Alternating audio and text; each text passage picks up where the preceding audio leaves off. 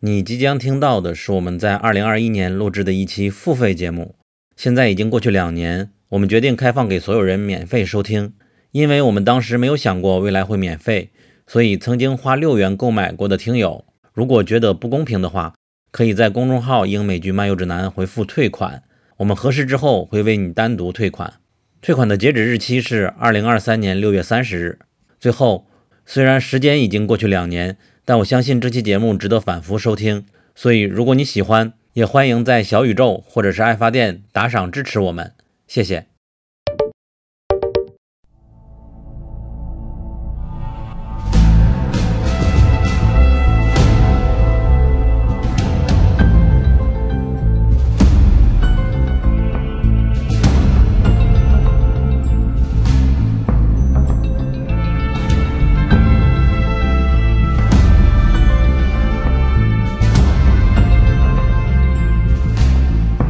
欢迎来到英美剧漫游指南，我是陆小鸟。这是一期特别节目，我们来聊聊欧美的流媒体。大家都知道，现在的英美剧已经到了流媒体的时代，电视剧的市场相比过去要大许多倍了。虽然对于国内的下载党来说好像没什么分别，但是了解你看的剧的制作方、出品方、发行方也很有必要。所以我们打算从今年开始，每年都做一次的流媒体的节目，让我们从资本以及多种角度来看看英美剧。因为今年是第一年，我们会盘点一下在短短十年内的流媒体的发展史。以后会只聊一年内的事情。另外，免费看剧不是天经地义的事情，希望大家都可以有一天购买流媒体的会员。现在的无论是 Netflix、亚马逊以及苹果 TV 都已经有了中文字幕，HBO Max 和 Hulu 也估计也快了，大家都可以试着买来看看。其实价格也不是很贵。啊，好了，话不多说，今天又是九尾的伟杰和凯，我们三个重聚一堂，然后先请他们分别来介绍一下自己。好，大家好，我是伟杰，很高兴又和小鸟和凯一起录节目。我本身用流媒体比较多，而且对这行业比较感兴趣。另外就是我工作因为跟财务相关嘛，所以对于他们的新闻还有他们的一些发展，平时也会有一些留心。所以这次节目可以说会涉及到一些啊财务方面讨论，希望不会太枯燥，把大家给吓跑。然后凯呢，他现在也在国内和我一起在上海，你可以简单介绍一下你的历史。呃，我其实也是看下载的美剧起呃才入门的，呃，最近一两年开始陆陆续续的订阅了几个付费的媒体，然后今年目前同时有在订的除了网飞、HBO Go 还有苹果 TV。今年，当越来越多知名的电视剧以及很多电影都直接上架流媒体的情况之下，真的是在有订阅的情况下才感觉到这种正版平台带来的好处。尤其是当今年的包含扎导的《正义联盟》，还有 HBO 最近的几部剧集，我都是第一时间就可以在线看到，而且有中文字幕。作为剧迷来讲，那样的体验会是比苦苦等字幕组或是等搬运幸福很多。对。这期节目主要准备提纲的是伟杰和凯。不过在讲之前，我首先以一个中国大陆下载党的视角来介绍一下我对流媒体的一个理解的顺序。我们最开始接触美剧，可能是《老友记》，可能是《越狱》，可能是《迷失》。但是在二零一三年以后，突然有一部剧，也就是《纸牌屋》横空出世嘛。当时对它的最大的印象就是，它居然可以整季能够一次性放出。因为《纸牌屋》的爆火，所以它的攻势就很猛嘛。比如说一五年的《毒枭》《超感猎杀》《夜魔侠》，然后还有一六年他推出了《怪奇物语》《王冠》，还有二零一七年推出了《心灵猎人》《十三个原因》《黑线圣地》等等的剧。我个人的认知里，在一七年之前，网飞出品必属精品，还算是说得过去的。但是二零一八年以后，他开发的剧就实在太多了，导致的质量就严肃下滑。所以说我个人对网飞就没有之前那么好的好感了。另外一个视角就是，流媒体刚出现的时候是被艾美奖或者好莱坞是非常排挤的。嗯，去年还是前年，马丁斯科塞斯说漫威它不是电影，就流媒体刚出来也是觉得他们不是正统的电视剧，所以他们出的作品在艾美奖、金球奖上都不是很受待见。所以说，在二零一六年的时候，他就很受排挤，有几部很好的剧，比如说《怪奇物语》《王冠》，好像都没有很好的收成。然后，二零一七年从提名数量上来说，HBO 领先很多。二零一八年，它的提名数终于超过了 HBO。但是到二零一九年，因为《权力的游戏》完结，它的总提名量 HBO 又超过了 Netflix。但是二零二零和二零二一以后，艾美奖的提名应该都是 Netflix，它的总数要比其他的流媒体要高很多的。但是它的获奖总量确实是一直很少的，就没有出现很多最佳剧集、最佳喜剧，它只是光占了好多的提名。同时，我对流媒体的理解就是另外两家公司了，一是呼噜，它在二零一七年推出了《使女的故事》，并且获得了金球奖和艾美奖的最佳剧集。我印象深刻的就是女主伊丽莎白·摩斯，她手拿两个奖杯，然后手里竖一个中指的那个照片很火。同年，亚马逊推出了《了不起的麦瑟尔夫人》，她也获得了金球奖和艾美奖的最佳喜剧。所以说，这也是我对流媒体的两个认知。再往后，我对流媒体的了解就比较片面了，都是比较点的了。比如说，HBO 出了 HBO Max。在我看来，和之前好像没什么区别，还是都是他们自己制作的剧，只是多了一个播放平台。然后 Apple 也推出了 Apple TV 加，它也有了自己的原创剧。第一年的《拯救雅各布》是美队的主演来演的嘛，和海王的主演的《看见》都没有太见起色。但是第二年它的质量确实上来了。同时，迪士尼也推出了 Disney 加，推出的第一部剧也就是《曼达洛人》嘛。我个人也非常喜欢，而且它在全球也通过一个 Baby 优达就非常的风靡。接下来又推出了一堆的漫威剧，我们已经看了《旺达幻视》和《猎鹰与冬兵》，质量先不谈，但是热度就是一直在的嘛。另外，我对流媒体的理解就是因为我特别喜欢的《黑客军团》的主创 Sam Esmail，他打算要重启我最爱的《太空堡垒卡拉迪加》，所以我才知道了 Peacock，它这个平台是 NBC 来，呃，就是 NBC 的台。然后进而我才认知到，传统的有线台和付费台，他们都陆续推出了自己的流媒体。孔雀出去的第一部剧好像是《美丽新世界》吧，它的口碑比较一般。以上就是我的一个基本的了解。呃，至于现在经过了一年的疫情，确实让流媒体变得更加的火。但是现在经过了这几年的发展，流媒体欧美的格局是什么样子的话，我们请伟杰给大家简单介绍一下，现在市面上有哪几家大的流媒体服务吧。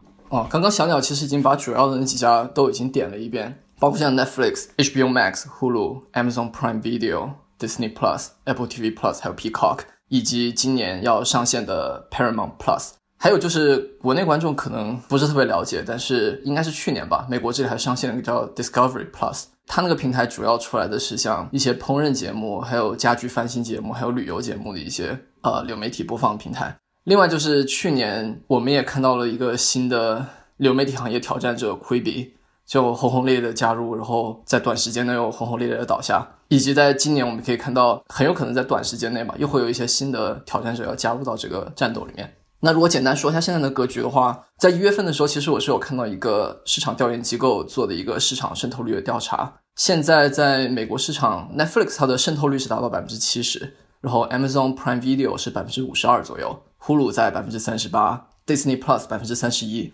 ，HBO Max 百分之十三，Apple TV Plus 百分之八。但是要注意，这个是渗透率，不是市场份额。在那个调查里面，他们是发现美国的家庭平均来说，每家至少会用两家服务。所以就说，他们之间并不是一个互相排斥的关系。有可能有些家庭它是同时用了两家或者更多的一些流媒体。比如像我个人的话，我们家是除了 Peacock 和 Paramount Plus，还有 Discovery Plus，其他几家大的服务都有订阅。呃，所以这个渗透率是什么意思？所以渗透率应该只是说它总共有哪些人，但是它不是一个互相排斥的一个市场份额，还是不太一样的概念。但是从一定的角度上，你可以大概从渗透率这一个数据看到他们在市场上处于什么样的地位。所以刚刚说到 Netflix 它百分之七十的渗透率，可以说它毫无疑问就是流媒体市场现在最大头的一个。但是排在第二的，刚刚说到 Hulu 是百分之三十八，Disney Plus 百分之三十一，所以你把这两个加起来的话，其实它跟 Netflix 处于一个比较相近的地位。所以现在它的市场在市场上的格局差不多就是这样吧。至于像新的 Peacock 和 Paramount Plus 的话，在当时的调查机构里没有一个报告，因为有一些还太新，有一个还没有出来，应该是跟 Apple TV Plus 属于差不多的一个地位，甚至可能会更小一些。你不能把迪士尼跟呼噜的数据加在一起吧？对，其实是不能，是因为我是迪士尼吹。OK，好，没关系。你说呼噜，我就发现了，呼噜是唯一一个在中国大陆有微信公众号的公司，叫呼噜北京，还经常会发一些推荐他们电视剧的文章。好像呼噜在中国有研发团队。嗯，但是呼噜它又是一个只在美国才 available 的服务，所以就很有趣。嗯，我那天确实在深夜的时候认真的去过了一遍呼噜公众号里边的所有文章，他们工作地点应该是在望京，而且有好几百人是肯定有的。应该都是研发团队，他们还会拍 vlog，拍他们工作的环境是怎么样的，还经常会招人。最近好像还在招实习生。就是他为什么会那么早在北京有办公室？那是因为他原始创业团队当中是有亚裔的学生存在，所以他当时在呼噜最开始需要一些技术支持的时候，是有找到了在北京北大和清华的技术能量来做支持，所以呼噜很早的时候就在北京有技术中心。嗯，我不知道我们听众里面有没有望京这栋办公楼的人啊，听到我们联系我们，改天我们录一期节目，做一期嘉宾之类的事情。好了，目前现在的格局大家已经都了解了，接下来我们就先跟大家来盘点一下十年内这个媒体的发展历史。那么下面就请伟杰来跟大家介绍一下，它是只有美国吗？还是欧洲也存在？就可以说，美国的媒体业经过几十年的发展吧，尤其是在一九年迪士尼并购福克斯之后，现在形成了一个好莱坞新的格局，就是有下面这几大公司，最大的我觉得现在一个就是迪士尼集团，然后它包含了自己本身的迪士尼，还有卢卡斯影业、漫威、皮克斯工作室，再加上现在福克斯旗下的一些电影工作室等等，然后另外就是像 Comcast。它就包含了像 NBC 还有环球影业，接下来待会再讲每个公司的时候还会再具体谈到。另外还有 Viacom，它主要的影业就是派拉蒙影业以及 AT&T 旗下的华纳。另外一些科技巨头，比如说我们刚刚也提到了亚马逊，还有苹果，他们自己的电影 studio 也开始进入了好莱坞的影业。目前应该主要就是这些，再加上就是索尼在亚洲，但是它旗下有哥伦比亚影业，也是好莱坞巨头之一。有一个概念，其实我还蛮想听从伟杰的角度去理解，因为当查到全球最大的媒体集团当中，AT&T 跟 Comcast，它其实是做电信的，我就想问伟杰，从美国本地视角，就是如何去理解这件事情？因为我没有办法想象最有利的是这种传统行业啊。对，这个感觉在美国还是一个历史挺悠久的一个模式，所以我就觉得还挺习以为常的。如果你说到这种电信和媒体之间有这么一个交合的一个现象的话，那像 Comcast，它本身是有做通讯服务嘛，就是它有提供手机和网络服务，然后另外它就也有它的媒体行业。其他的像华纳，它其实在被 AT&T 收购之前，它自己也是有通讯服务的，叫时代华纳。后来我没有记错的话，是 AT&T 收购它的之后，因为反垄断的原因，所以把华纳本身的通讯业务给剥离了出去，只收购了它的媒体业务。另外，其他的可能国内观众不太了解，还有一个叫 Charter 的公司，它也是在通讯行业做的很大。有一段时间，他也想要自己做自己的原创内容，但是好像做了几部以后，做不是特别成功，然后就放弃了。那我们接下来就会根据大家最常听闻的几个网络流媒体平台开始，分个介绍一下美国流媒体在美剧的制作领域现在主要的几个集团。我们会希望从台面前面的流媒体平台，到它背后的制作公司，到它背后所掌握的媒体资源，以及希望伟杰可以从它最后的资本的角度来理解一下，为什么现在各个平台其实都加入了这场战争。当所有的平台跟资本都加入到了流媒体的这样的情况之下之后，我们可能会看到怎么样的节目？那首先第一个就让我们来呃了解一下网飞。网飞成立于一九九七年，它最初提供的其实是 DVD 的销售和出租的业务，然后它在零七年的时候才转型开始上架它的网络流媒体。那伟杰可以帮我们介绍一下网飞的其他背景吗？好的，就像刚刚凯说到，呃，Netflix 它最早是做 DVD 有机租赁嘛，所以它最开始的时候，它的竞争对手是另一家很大的连锁 DVD 租赁服务叫 Blockbuster，但是这家公司它现在已经不太行了，它现在在全美应该只有一家门店还在运营。然后我没有记错的话，应该是二三月份的时候，网飞就上映了一部纪录片，就是讲这最后一家 Blockbuster 门店的一个故事。你如果想一想，就有点像是 Netflix 在往自己昔日对手身上捅刀子的意思。那如果回到流媒体的话，像刚刚凯也提到，他是从零七年开始尝试在线串流这样一个业务，然后他在最初几年的时候，可以说他的用户增长是一个比较可喜的趋势，但是并没有到爆发式增长的程度。他是在二零一二年的时候，他做了一个豪赌。他决定要投入更多资本到他的在线串流业务里面，而且把他在线串流平台跟他原来的 DVD 租赁网站的一个平台给分开来，而且要自己投入去制作原创内容。这也是为什么节目最开始的时候，小鸟会提到说，在一三年的时候突然出现一大批 Netflix 制作剧，就是因为他们在二零一二年的时候做了这样一个战略的改变。可以说他们的战略结出了第一批果实，也是从这一年开始。如果你去看他的财务报表的话，你可以很清晰的看到它增大的一个投入。在这之前，他们的净利润还是一个比较正向的状况，但是从一二年开始，他们的净利润开始明显的减少，而且他们每年的自由现金流开始由正转负。然后在那之后的几年，他就开始大幅的借债，这也是他筹集制作原创内容主要的一个融资的方式。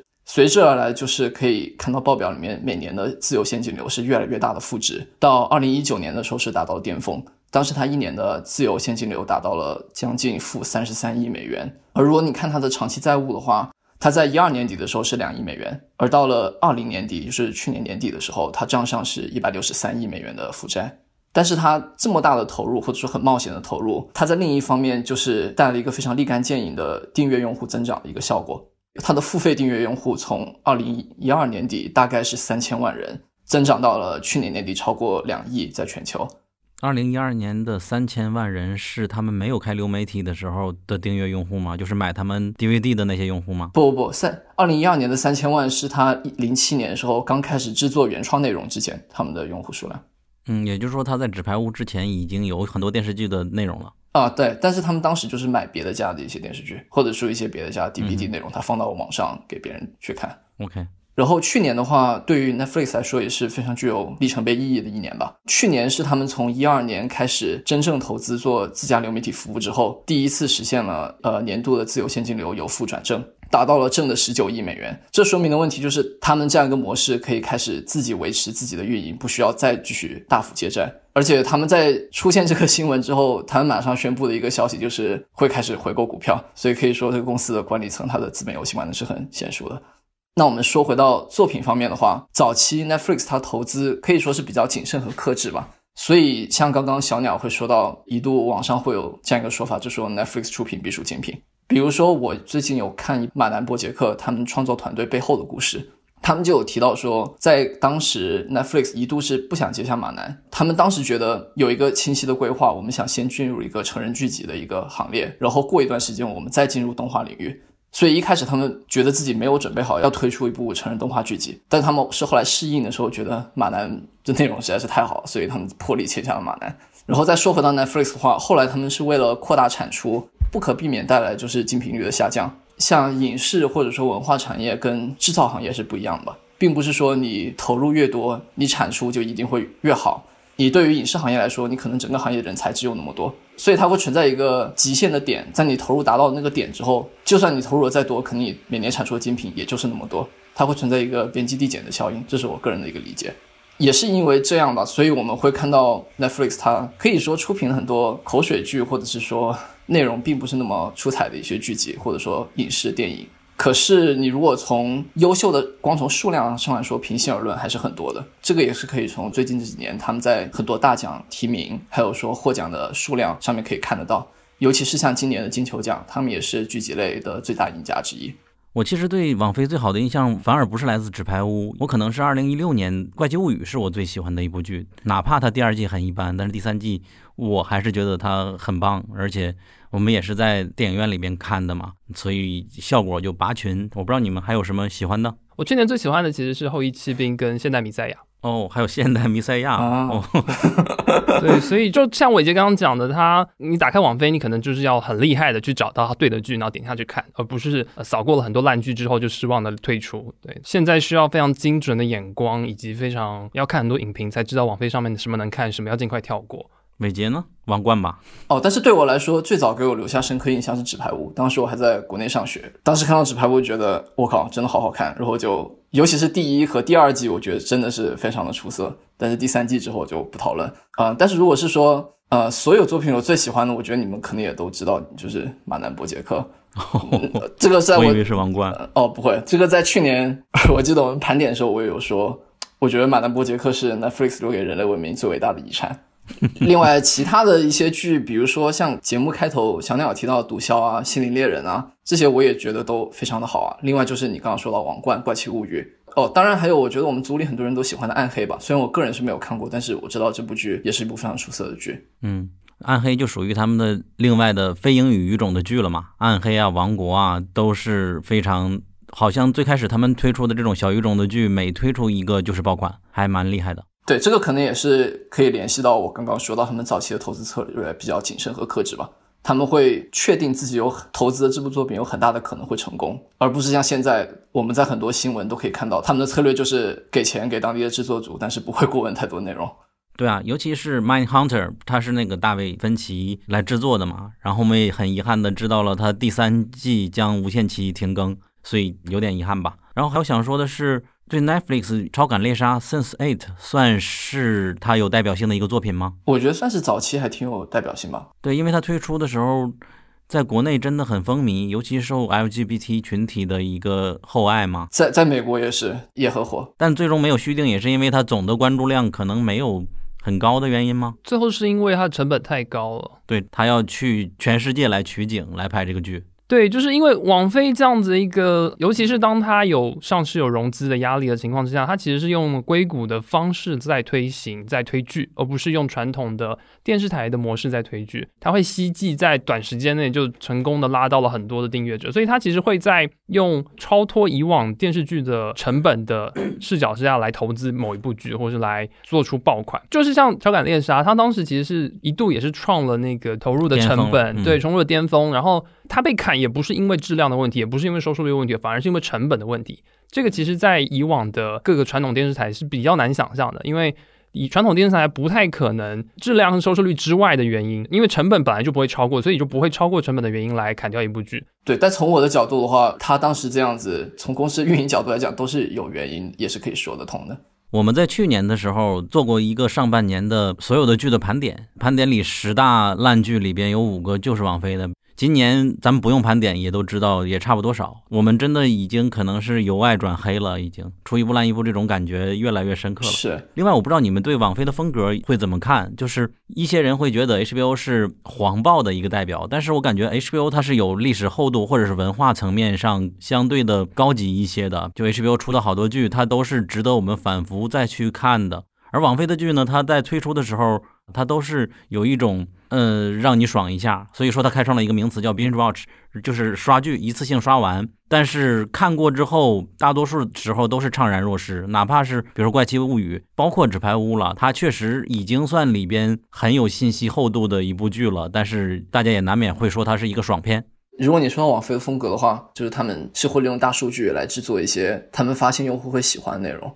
但你如果说到他们的内容总体来说不够有厚度。呃，我是觉得像《纸牌屋》，我没有觉得是爽片，尤其是前两季。呃，《王冠》的话，它是一个非常历史厚度的剧啊。还有《马南波杰克》，我觉得是永远不会过时的一部剧。能选出来不到十个吧？主要还是因为他们投入的量实在是太大了。就网飞，它过去这些年，它用户增长其实可以说是吃了一部分其他媒体巨头后知后觉的红利吧。因为我们也可以知道，他们是购买了很多其他传统媒体公司的一些内容放到自家平台上，而且这些内容一度是他们吸引用户主要内容。比如说以前的老友记、The Office，也可以看到在购买内容里面，像犯罪心理啊、实习医生格雷、MCIS，这些都是他购买别人家内容，但是这些剧是长期排在了流媒体收视率榜单的前面，它有很大一部分程度还是在靠其他人的内容在帮他吸引用户。但是我是觉得他们公司管理层自己也是知道这个局面不可能永远延续下去。就在其他的媒体公司，他们发现了流媒体是下一个大的一个内容，而且他们也要投入把这些内容给收回去的时候，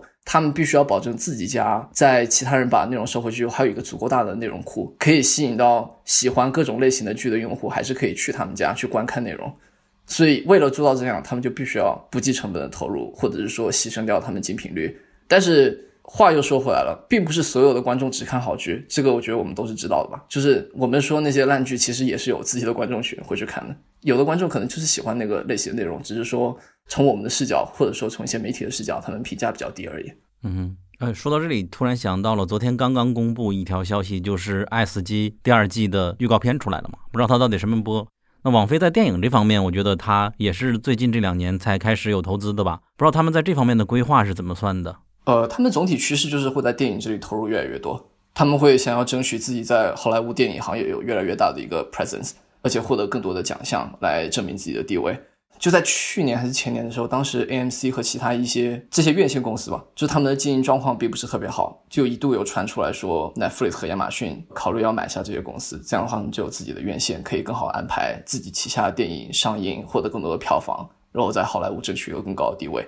呃，然后另外，其实说 Netflix 的话，我是个人认为他们是目前几家大的流媒体公司里面国际化做的最好的。像刚刚小鸟也有提到说，他们投资制作了很多小语种的剧集，其中是包括有很多亚洲语种的作品，尤其是印度和韩国相关的一些剧集、电影、真人秀，比如说像《德里罪案》，还有说像韩国的《王国》，以及我没有记错的话，前两年很火的《爱的迫降》也是 Netflix 投资的。另外就是他们最近也开始投资像台湾的一些电影作品，比如说像《孤味》《同学麦纳斯》还有《缉魂》，都是他们买下了在北美这边放映的版权。包括日剧全裸导演哦，对，他们在国际化方面做的真的是非常的成熟。另外，他们的字幕，他们很早就开始有中文字幕，而且字幕种类语言都特别多。他也很早之前买过了我们的一个迷雾剧场的一个剧吧，《白夜追凶》。白夜追凶，对，前一段时间还把郭敬明拍的那部电影也哦，阴阳师对对对，嗯，还有就是像哪吒魔童降世、流浪地球，今年出的哪吒重生，也都是他们买下了在北美这边播放的版权对，然后一八年的时候，其实有一部国产剧《天盛长歌》，啊。网飞是有参与制作的。对对，我没有记错的话，《三生三世十里桃花》好像网飞上也有，但是我不太知道是他投资制作还是说他买的他是买的，他是买的。OK，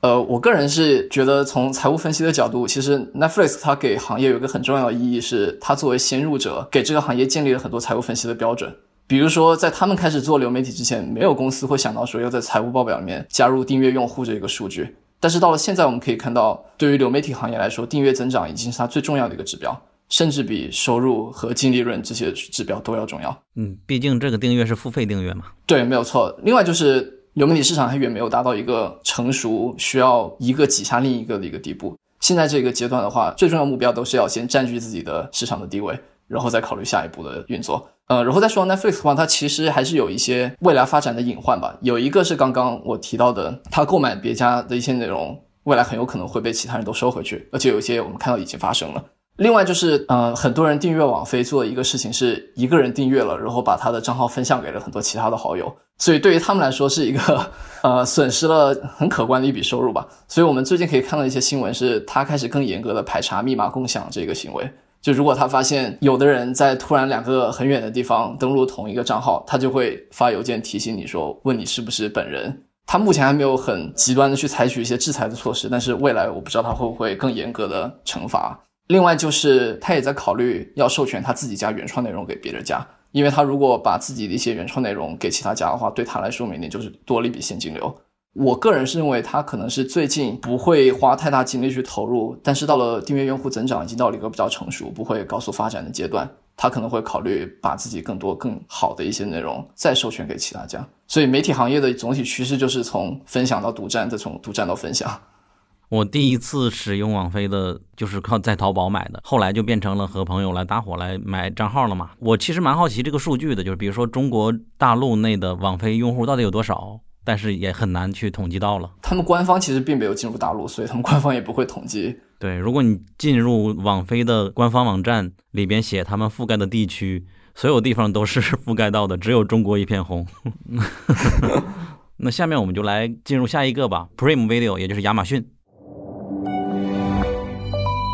Prime Video 它是上线于二零零六年在亚马逊的平台上面。它最早的时候是作为亚马逊付费用户的一个附属权益之一，也就是亚马逊是一个网购平台，那它有个高级付费用户，那主要就是可以让你更快的收到你买的货，然后以及让你线上能够进行音乐的收听，以及可以看一些剧集。那最早的时候，它也是会从，比如说一开始它可以提供 HBO、Showtime 和 AMC 以及其他电视台的一些内容，然后它在二零一六年的时候。它独立出来成为一个 Prime Video，你不再一定要去购买亚马逊的高级会员，而是说它是单独的一个流媒体订阅的平台，也是在发展的过程当中，逐渐的开始加入它自己原创的内容。然后目前它的服务范围是全球，基本上是跟 Netflix 一样的。我对亚马逊最大的好感就来自于贝索斯，他在《苍穹浩瀚》播了三季被砍以后，从 Sci-Fi 手里把它买过来了。所以说，我们很长一段时间都叫了他一声爸爸。我记得这个事情，对，当时还蛮硬核的嘛。同时，亚马逊它第一次进入我的视线就是《了不起的麦瑟尔夫人》吧，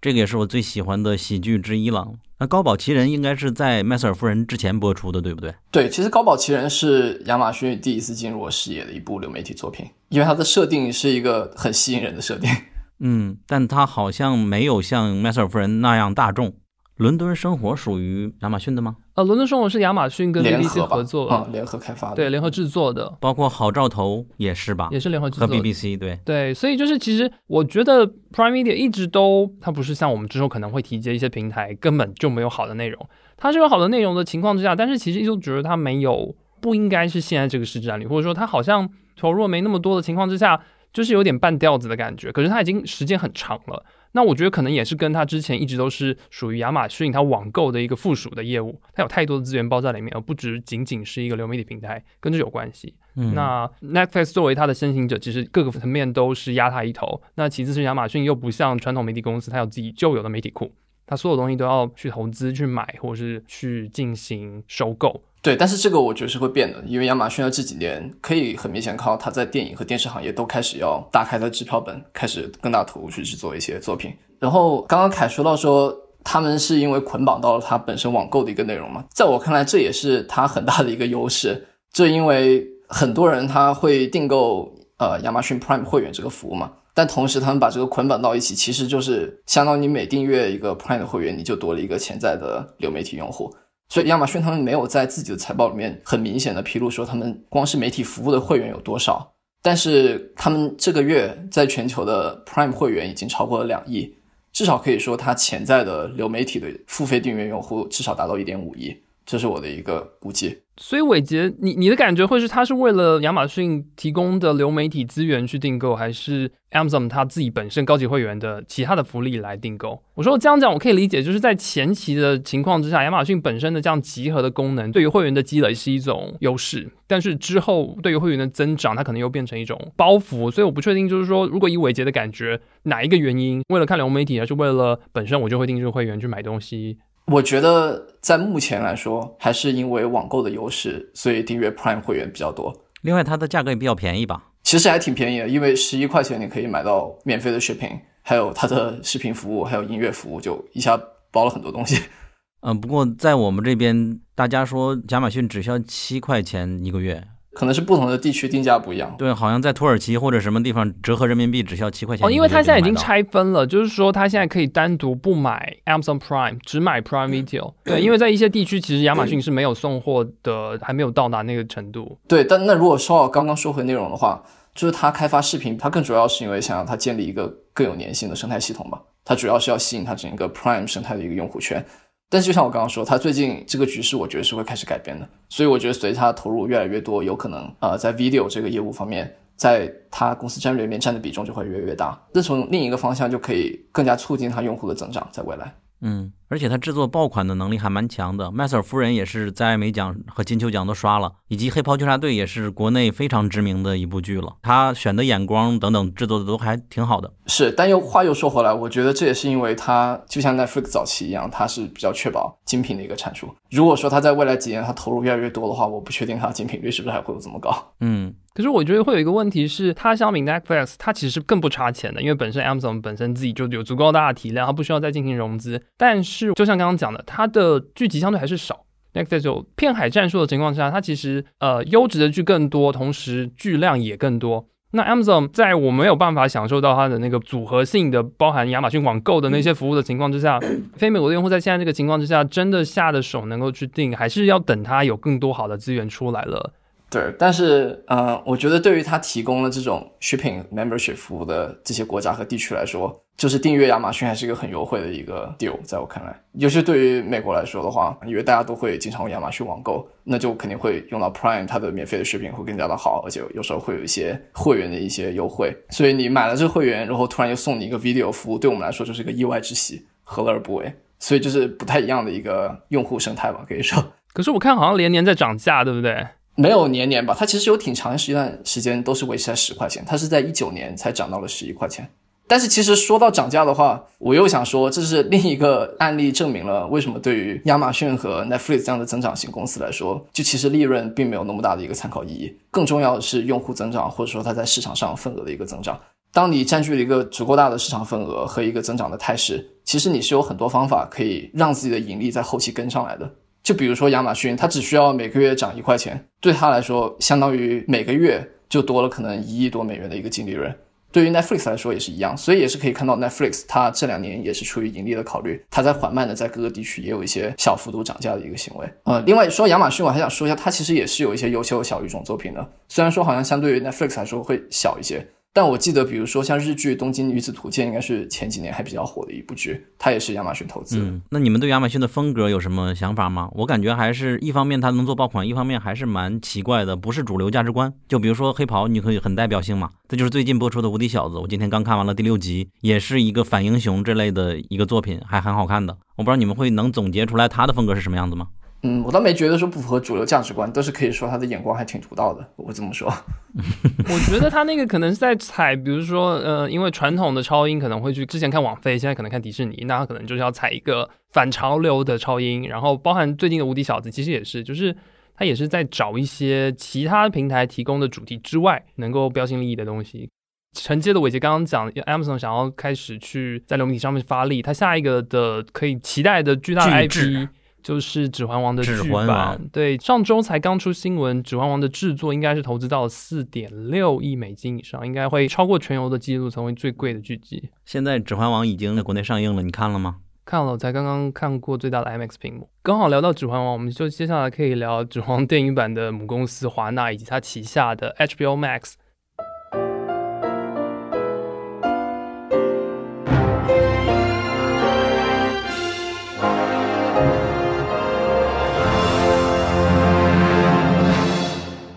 我们第三个要提的 HBO Max，其实最近最最受到关注的，其实就是因为呃，Jack Schneider 的《正义联盟》是在 HBO Max 上面独播。那聊 HBO Max 之前，其实我们可以也顺便聊一下，它跟前面两个媒体平台最大的不同是，它是由一个传统的媒体集团所获得。这样的一个情况之下，它本身就有一些很传统的制作能量和以及积累的优秀的作品的库在里面。所以我们也可以跟大家分享一下，华纳旗下它其实有哪些的媒体资源。那华纳的母公司，就像前面有提及的，它作为一个美国传统的媒体巨头，它是由一家 AT&T，就是美国的电信运营商来持有华纳的这家媒体机构。我第一次看到 AT&T 是在那个 Palm Wear 那个手机上。Palm 是什么？我不知道。P A L M 是智能手机吗？是智能手机，就是当时刚用过一个苹果，然后用了 Palm，我会觉得 Palm 的交互真的太棒了。只是他们就生不逢时吧，没有干过乔布斯。OK，打断了凯，没有没关系。华纳是隶属于 AT&T 媒体集团旗下的，在这个同属的媒体集团之下，除了华纳兄弟本身的影业公司之外，它还掌握了 DC 漫画的版权，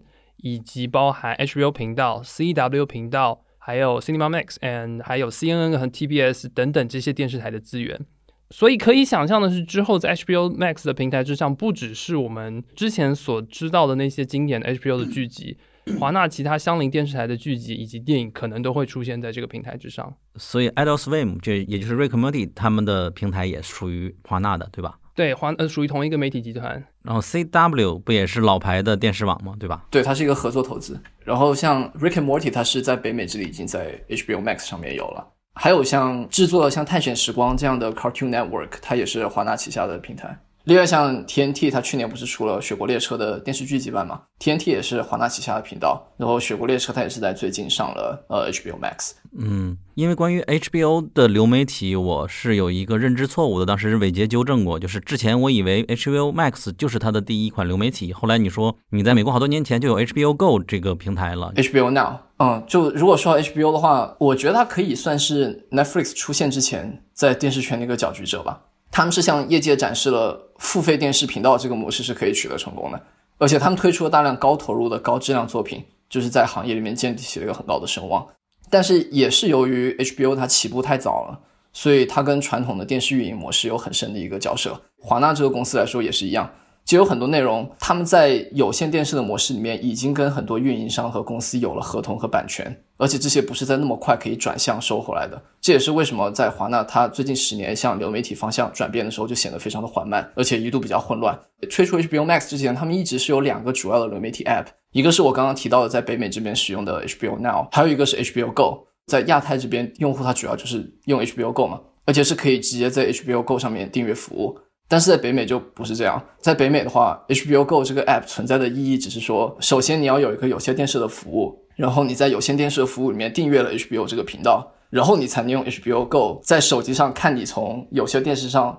已经订购的 HBO 这个频道付费内容。就它不是一个 over the top，不是一个你可以单独订阅的一个东西，就所以就会让用户觉得很迷惑，最起码在我看来是这样。所以说他们当时会有这样一个双线并行这样做的原因，我能理解，但是我不觉得这是一个好的现象，它很大程度上还是会影响到用户的体验吧。而且就是华纳，它有一度是有很多自己的 app 的，比如说 Adult Swim 有自己的 app，DC 它有自己一个叫 DC Universe 的 app，而且有一两年他们是想尝试说在 DC Universe 上面推出自己的 DC 原创剧集的内容，比如说像少年泰坦、沼泽怪物，还有像末日巡逻队的第一季。但其实这些种种做法，你从公司运营的角度来看，是一个很费钱的行为。我自己是觉得很迷惑。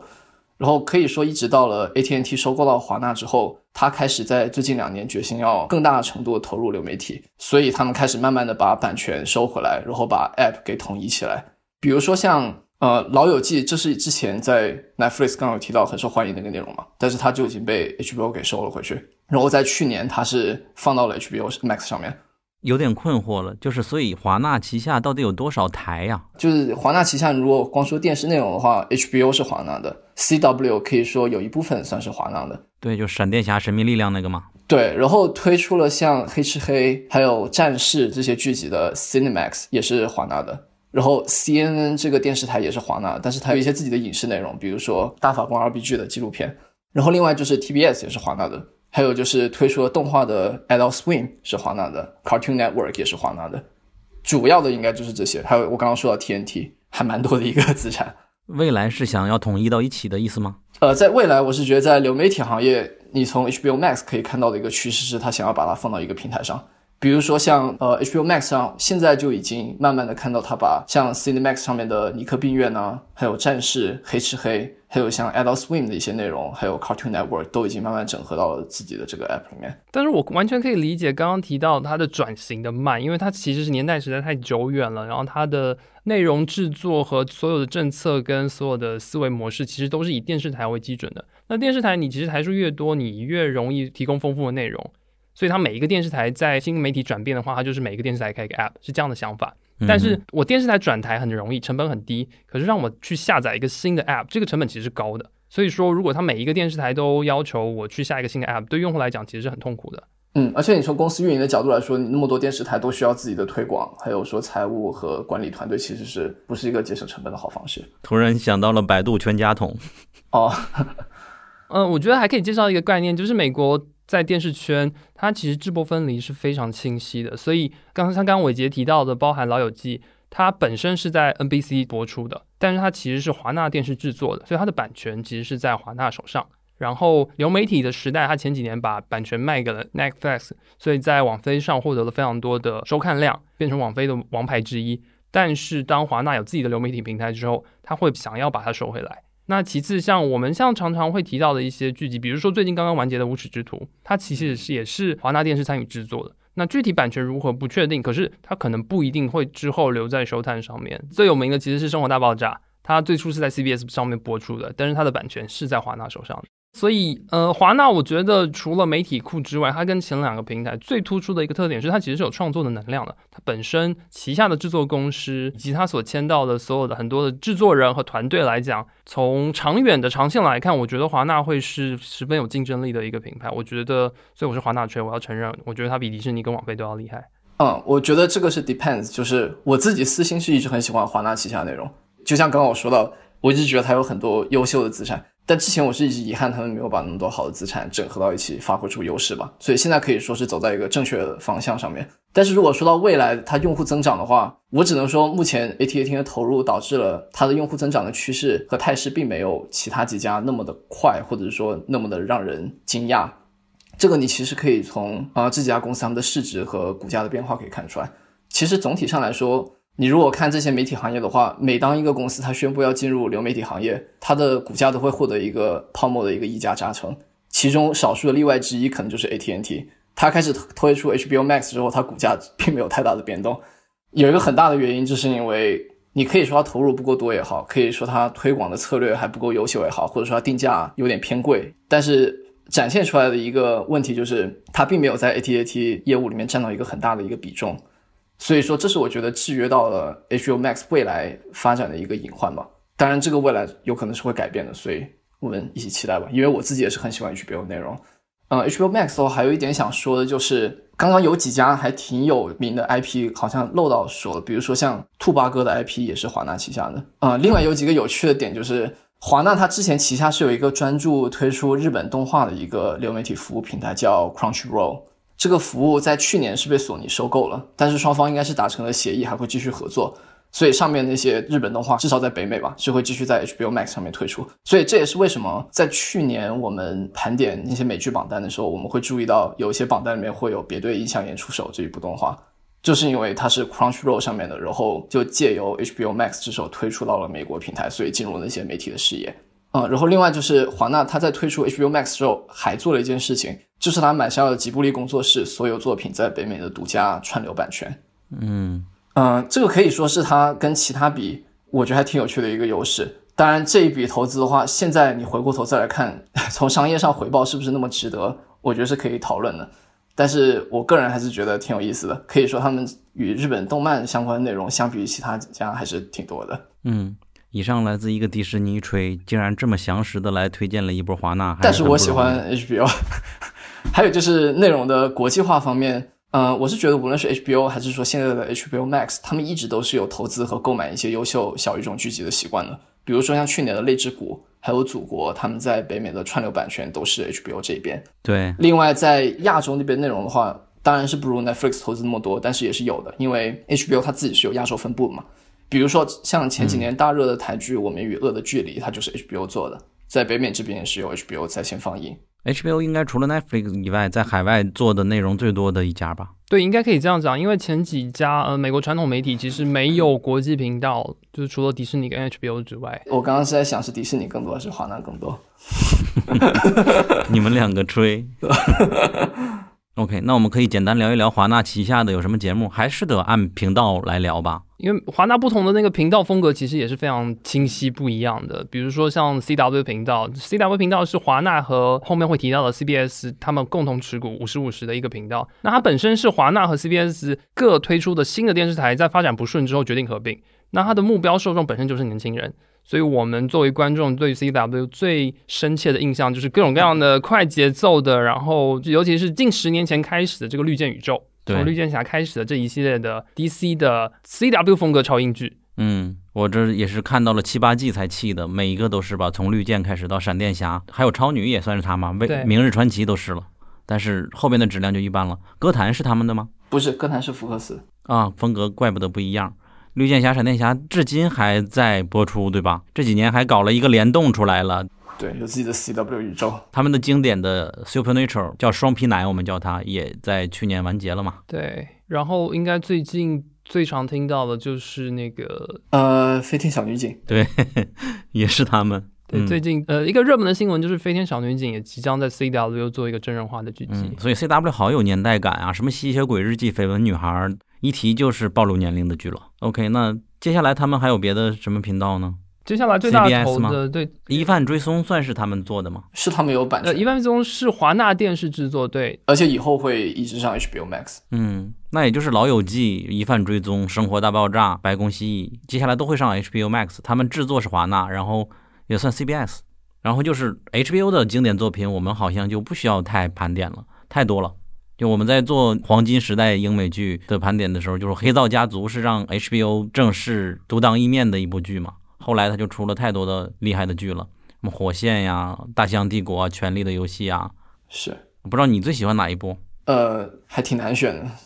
好剧太多了，可能《火线》吧。他们的兄弟连是第一个进入 CCTV 的剧吗？因为当时好像电视里看的，对 HBO 我最喜欢的是《守望城市》，也就是《守望者》的作者，都是林德洛夫主创，也是《迷失》的主创，就同一个人，所以喜欢的人就超喜欢。他还没有完播的就是《继承之战》，还有《西部世界》，还有《亢奋》。巴瑞《永无者》是刚播了，好像口碑一般，还有《不安感》。所以可以看到 HBO 其实在现在面临必须要去跟其他流媒体竞争的情况之下，它的选剧风格。有意无意的，其实现在也越来越开始有一些新媒体的元素在里面了。他会也开始找一些可以说是网飞风格的剧集开始出现在 HBO 上面。嗯，没有错，对他们那些会叫 Max Original，就是他们没有完全叫 HBO Original，他们还是有跟原来的 HBO Original 一个稍微的区别。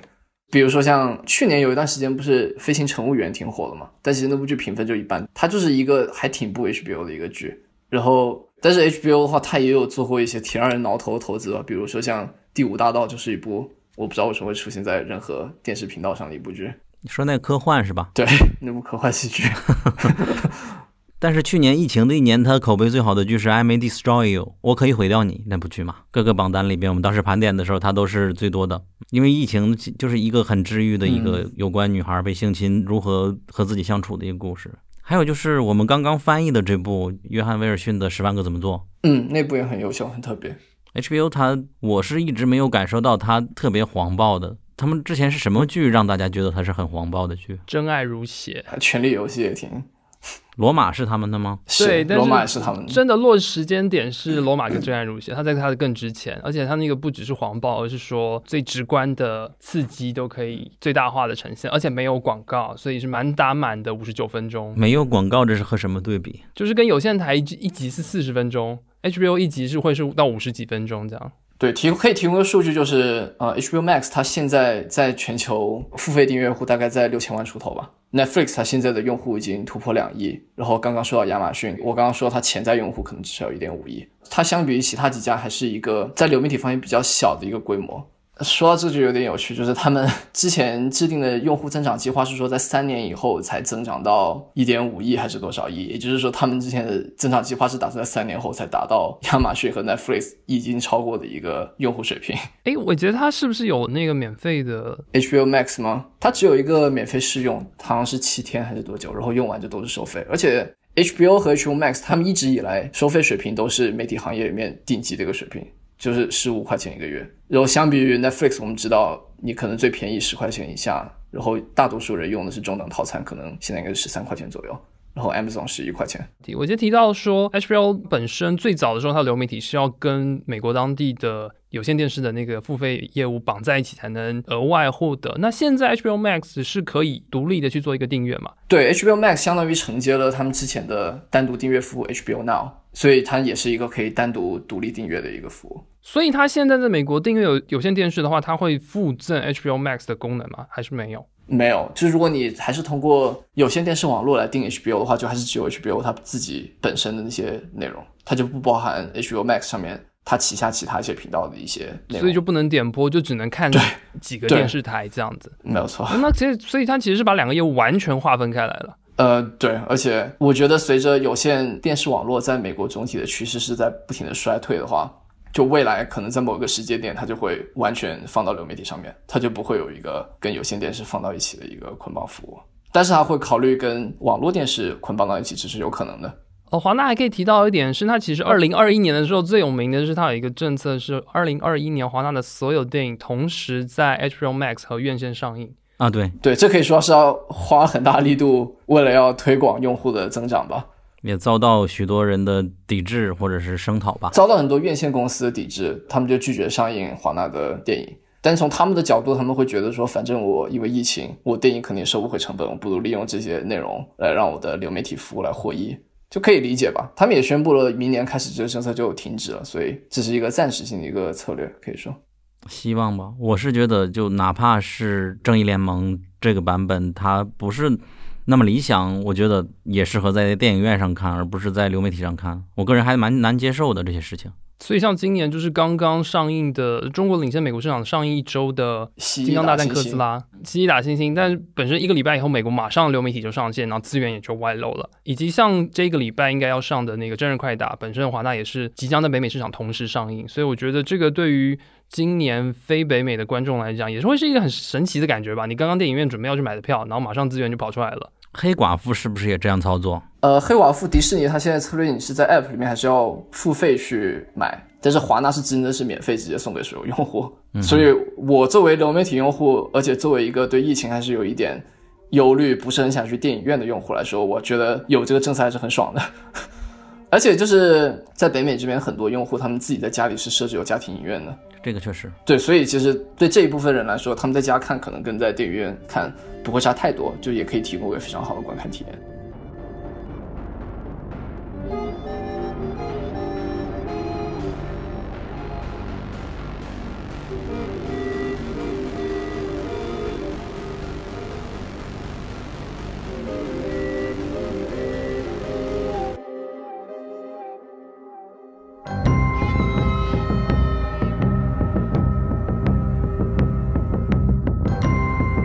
好，我是九号 AI。我们的微博和微信公众号都叫英美剧漫游指南。微博会发布新鲜的英美剧资讯和我们第一时间试看过的所有新剧的速评，微信公众号则只会推送我们认为非常好看的剧集推荐。另外，我们还有播客听众群，入口可以在公众号后台回复 e i c c a s t 获取。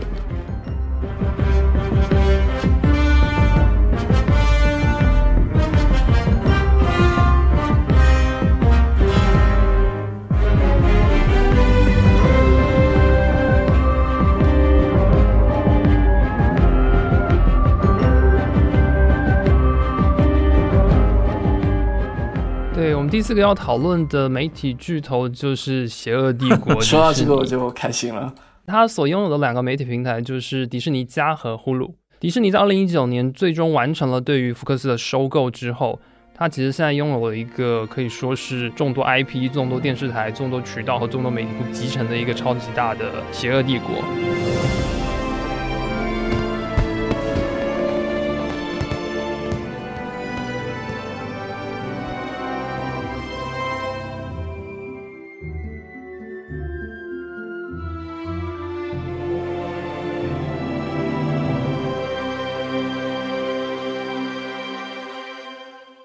刚刚伟杰提过，他的电影部分拥有本来华特迪士尼的所有影业的版权之外，现在购入了福克斯，然后把它原来是二十世纪福克斯，把它更名为二十一世纪福克斯。电影的部分除了原有的华特迪士尼影业之外，还购入了福克斯的资源，还有他最主打的漫威影业的资源和星战的卢卡斯影业的资源，还有他手下的皮克斯工作室，以及他电视渠道的部分，他以前收购的 ABC 电视台，还有福克斯收购过来的 FX 电视台。还有迪士尼频道、ESPN 频道，以及包含国家地理等等美国众多的电视频道。那基于这样的所持有的 IP，以及它各个电视频道多年所留存的媒体资源以及制作优势来讲，会觉得迪士尼是真的是不可小觑的未来的一个新的媒体巨头。呃，尤其是它当持有两个现在市占率都不低的流媒体的情况之下。嗯，在之前节目里边，我就说最大的流媒体是 Netflix 嘛，伟杰就说怎么说都不算 Netflix，迪士尼才是老大，就很坚定的告诉我们。对，而且迪士尼的话，它最恐怖的地方在于它不光是只有媒体，它还有主题公园，然后还有很大的一个零售业务，就可以说它在收购福克斯之前就已经是娱乐行业中巨头中的巨头吧。然后在收购福克斯之后，拿到他们旗下大多数电影和电视的 IP 之后，就更加恐怖。呃，其中他们其实也有一个挺清晰的一个不同品牌的定位，比如说像 Hulu，它是主要提供面向成人的一些内容，然后 Disney Plus 它是主要提供适合合家欢的内容，包括皮克斯还有漫威、星战这些 IP 的作品。其中 Hulu 它可以说是进入流媒体行业非常早，它最早是在2008年就上线了，它比 Netflix 进入流媒体并没有晚太多时间。然后它早期是迪士尼和 NBC、Fox 还有华纳这些大公司一起投资的。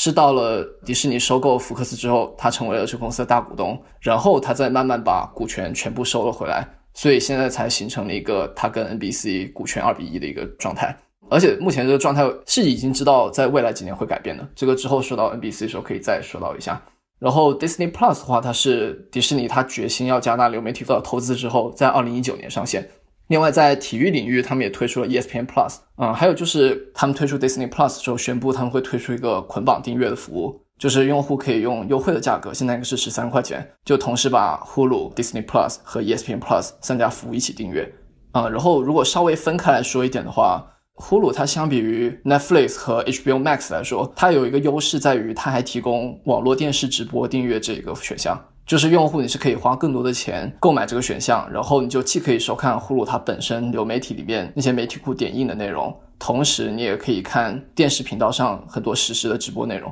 所以这就可以吸引到一些不想放弃有线电视频道新闻和体育赛事直播的用户。像 NBC 的 Peacock 和 CBS 的 Paramount Plus，他们也有这个类似的一个提供的选项，只不过说他们提供的频道内容要相对来说小很多，因为他们提供只是自家的 NBC 和 CBS 旗下系列的频道。啊，然后说到迪士尼的话，他们在推出 Disney Plus 之后，他们订阅用户的增长可以说是非常惊人吧。在二零二零年底，也就是 Disney Plus 推出一年多之后，他们的用户就已经达到了九千五百万。而且在最近几个月是已经有消息传出，已经过了一亿。Netflix 它是用了十多年的时间才把全球用户达到了两亿。当然说它在这个一亿用户里面是包含了一部分在东南亚地方推出的一个 Disney Plus 和 Hotstar 捆绑的业务。他们相当于把 Disney Plus 送给了当地原先那些 Hotstar 的用户。剥离到这些人的话，他们的用户大概在六千六百万到七千万之间。然后 Hulu 的话，它只在美国提供订阅嘛。然后它在二零年底的时候，它在美国是拥有将近四千万的一个用户。呃，它的 ESPN Plus 它披露是说有将近一千两百万的用户。所以你如果把四千万、一千两百万和九千五百万加起来的话，相当于在二零年底，它旗下主要的订阅用户服务的这些用户数在全球达到大概一点五亿左右。这是一个可以理解的一个数据。当然，这时候凯就会跳出来跟我说，这些用户里面是有很多重合的，你不能光这样加起来。当然，这是一个很合理的一个 argument，但是我就是提供这个数据点给大家参考一下。啊，另外最近的动向是，他们打算是把从福克斯那边收购的更偏成人向的内容。比如说像《王牌特工》《孤胆龙威》这些 IP，他们想要再包装成一个新的品牌，叫做 Star，然后在欧洲那边和 Disney Plus 捆绑推出，来开拓他们在欧洲那边的市场。所以这是他们在流媒体方向现在有的一些业务和他们即将要展开的一些业务吧。我听下来确实觉得很大，但是就感觉你们迪士尼没有什么作品，我们迪士尼好像只有呼噜有作品呀。Disney Plus 不是本身有作品吗？对，而且本身呃，A B C 所遗留的很多的剧集本身它就是属于迪士尼的。对，只有那些老剧嘛。我现在在挑事儿呢。Disney Plus 它也就出一个《曼达洛人》嘛，然后就是漫威的几部剧。但是有一点你不要忘了是，它是一九年底才推出一个服务，它只有一年多的历史，所以它现在还在一个起步的阶段。所以在我印象里，它只有三部剧现在。但是这三部剧已经帮他拉到了一亿的用户。对，而且你不是 Disney Plus，你不是 Disney Plus 的锁定的用户，因为它其实是一个合家欢的一个。设定是，嗯，它是不包含任何十七岁以上不能看的内容，呃，除了它本身《炼狱冬兵》最新的盾牌战雪，I guess，对，但是它没有到 R 级，或者说如果你口味比较重的话，迪士尼的新剧不是那么会对口的。那其次是它其实有很多迪士尼频道以前的内容，也就很多卡通的剧集以及那种青少年的成人剧集，那个库其实是非常非常大的。那个而且那个是习惯了看 HBO 的观众不会去看的东西。对，有一个数据可以提出来给你们看一下，就是呃，像尼尔森他们的那个流媒体收购榜单，就会经常看到说，在电影的收看前十里面，一般除了 Netflix 众多电影之外，可能经常上榜就是 Disney Plus 它上面的像摩安娜还有 Frozen Two。这是我经常会看到上前十的两部作品，所以这你可以理解为，在美国很多家庭，他们订阅 Disney Plus 是会给小孩子看的。嗯，因为 Disney Plus 如果你不订阅捆绑服务，你单独订阅应该是七块钱，这并不是一个特别贵的一个数量，所以很多家庭是会愿意花这个钱，让小孩去看上面迪士尼啊本身的一些适合儿童和少年看的一些电影和电视剧吧。从娃娃培养起，对，从娃娃培养起成为米老鼠的奴隶，这点我觉得挺好的。然后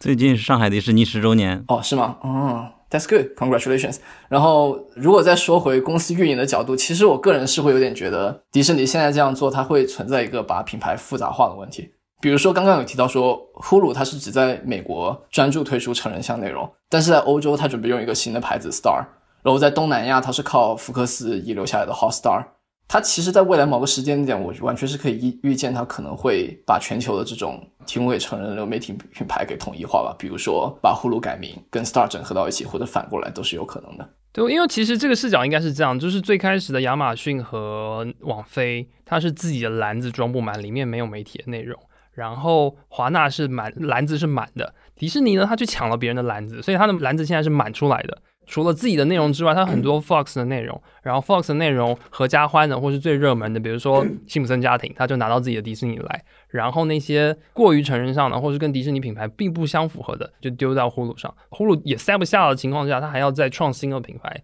再去消化这些手上过多的资源。所以其实他是是非常幸福的一个烦恼的状态。但其实我是觉得，他其实可以把呼噜推出到其他海外啊，对他来说是一个更省钱的方法。其实我也不太理解，对，为什么呼噜就不能全球化呢？在我心里，它就和亚马逊一样的地位。这我也不是很理解，我只能希望未来有一天我们可以请到迪士尼公司里面一个人做嘉宾来讲节目，可能可以问他这个问题。因为像迪士尼是今年就打算上许多的亚洲市场，但是呼噜它并没有打算这么快的做一个全球化的推广，而且重点是它之后不会以单独的品牌进行推广，它会将呼噜打包在迪士尼的一个附属的功能之下，主要还是慢慢的在弱化呼噜这样的一个品牌在国际市场上是有这个。可能聊作品嘛，就我觉得迪士尼最开始还是就是呼噜，他的作品就是《使女的故事》火了，刚刚最近也回归了第四季吧？是快要回归吧？好像还没有上映第四季。月底、嗯，对，而且它每次的海报和预告片都非常的美。都很漂亮。再就是去年的普通人，还有去年那个科幻片开发者那个是 FX 的，现在归给了呼噜。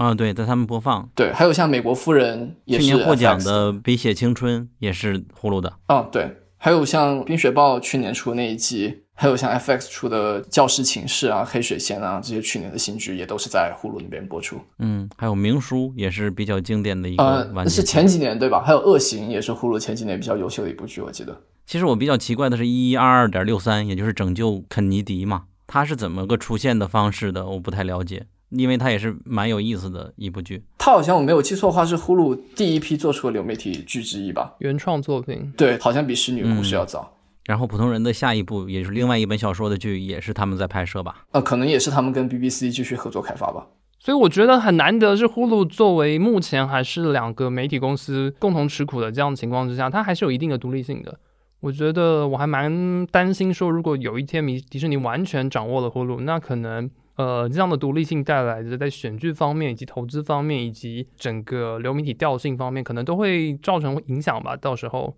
不太清楚了，我觉得应该影响不会太大，但是但是有可能吧。然后我个人是觉得迪士尼是最有可能跟 Netflix 在流媒体领域抗衡的。好，就像刚刚讲到华纳今年的电影政策，其实今年在北美也因为疫情的关系，很多迪士尼的院线电影也是直接上架了 Disney Plus，但是好像是以要额外付费的方式是吗？伟杰？呃，三十块钱有一个 Premium Access，然后过了两三个月，就是包含从花木兰到心灵奇旅，都是每部要额外付三十块钱了。心灵奇旅是一个特例，它当时在上映首天就免费给了所有用户。但是像花木兰，还有现在的拉雅和龙，它只是要付三十块钱才可以提前看。然后如果你不付钱，你就要等大概两三个月，它才免费放到平台上。其他它有像最近有出的就是 The The Mighty Duck，应该是讲冰球运动的一部合家欢剧，那部我就没有怎么关注。还有像太空先锋也是他们去年出的，太空先锋是国家地理和华纳合作制资的，所以迪士尼把它砍了之后，华纳现在在找别的发行商，希望续下去。嗯，但我觉得迪士尼很可怕的是，当他转型要做流流媒体的情况之下，他手上的 IP 马上就变成了剧集。原来电影的 IP 可以变成剧集，然后再来卖玩具。那像华纳，他手上也有很多 IP 啊，可是他并没有这么快的能够做一个转型，或者说政策上没有这么灵活，我就觉得蛮可惜的。但是他们也比较后发的原因吧，就靠《曼达洛人》这一部剧就把自己的一切都做到了。主要还是钱多吧。嗯，对，而且他像去年我们在聊艾美奖那期，我有提到说，就艾美奖的提名，你如果按公司来看的话，第一还是 Netflix 就没有问题，但是第二其实是迪士尼嘛。嗯，那我们可以聊聊他买的这些 ABC 的节目、福克斯的节目。算是他自己家的吧，嗯，但是感觉 ABC 那些知名节目是不是很多都是前几年比较火，现在相对来说对，就是绝望主妇、灵书妙探、神盾局特工，他到现在还一直长青的，可能就是实习医生格雷吧。然后他现在处于一个比较有趣的趋势，就是实习生格雷，我知道跟犯罪心理和 NCIS 一样，都是常年排在 流媒体收视榜单的前列。呃，他现在的一个状况是，最新的一季内容是在呼噜上独占，但是前几季的内容版权目前还在 Netflix 手上。但我是可以预见，未来他应该是会把这个版权收回来，对，放到那呼噜自己上面，不会再给 Netflix。对福克斯的也可以带过嘛。福克斯的剧有《豪斯医生》《越狱》《二十四小时》《X 档案》《尸骨寻凶》《天赋异禀》，前面的都是我们许多人的启蒙剧嘛。越狱感觉都是很早小时以前对都算是，可能《天赋异禀》是相对来说新一些吧，但我没有看那部剧。也是最烂的。哦，好吧。还有辛普森一家，还有九幺911，幺，嗯，九幺幺是一部还挺神奇的，就比较肥皂，但是还挺挺多人喜欢看的。嗯，那迪士尼我们应该聊差不多了，可以进入到下一个。好，那聊完了两个最知名来自硅谷的网络平台网飞和亚马逊之外，然后接下来聊到了华纳和迪士尼。迪士尼之后，其实我们会带到更为传统的美国的老三台的一个环节当中。接下来我们想聊的是 Peacock 孔雀这样的一个流媒体平台，以及它背后的 NBC 环球这样的一个电视。既然他是迪士尼吹，你是华纳吹，那我就叫 Peacock 吹吧。那可能就空空的 吹不到什么东西。只要太空堡垒卡拉蒂加播了，我就可以开始吹了。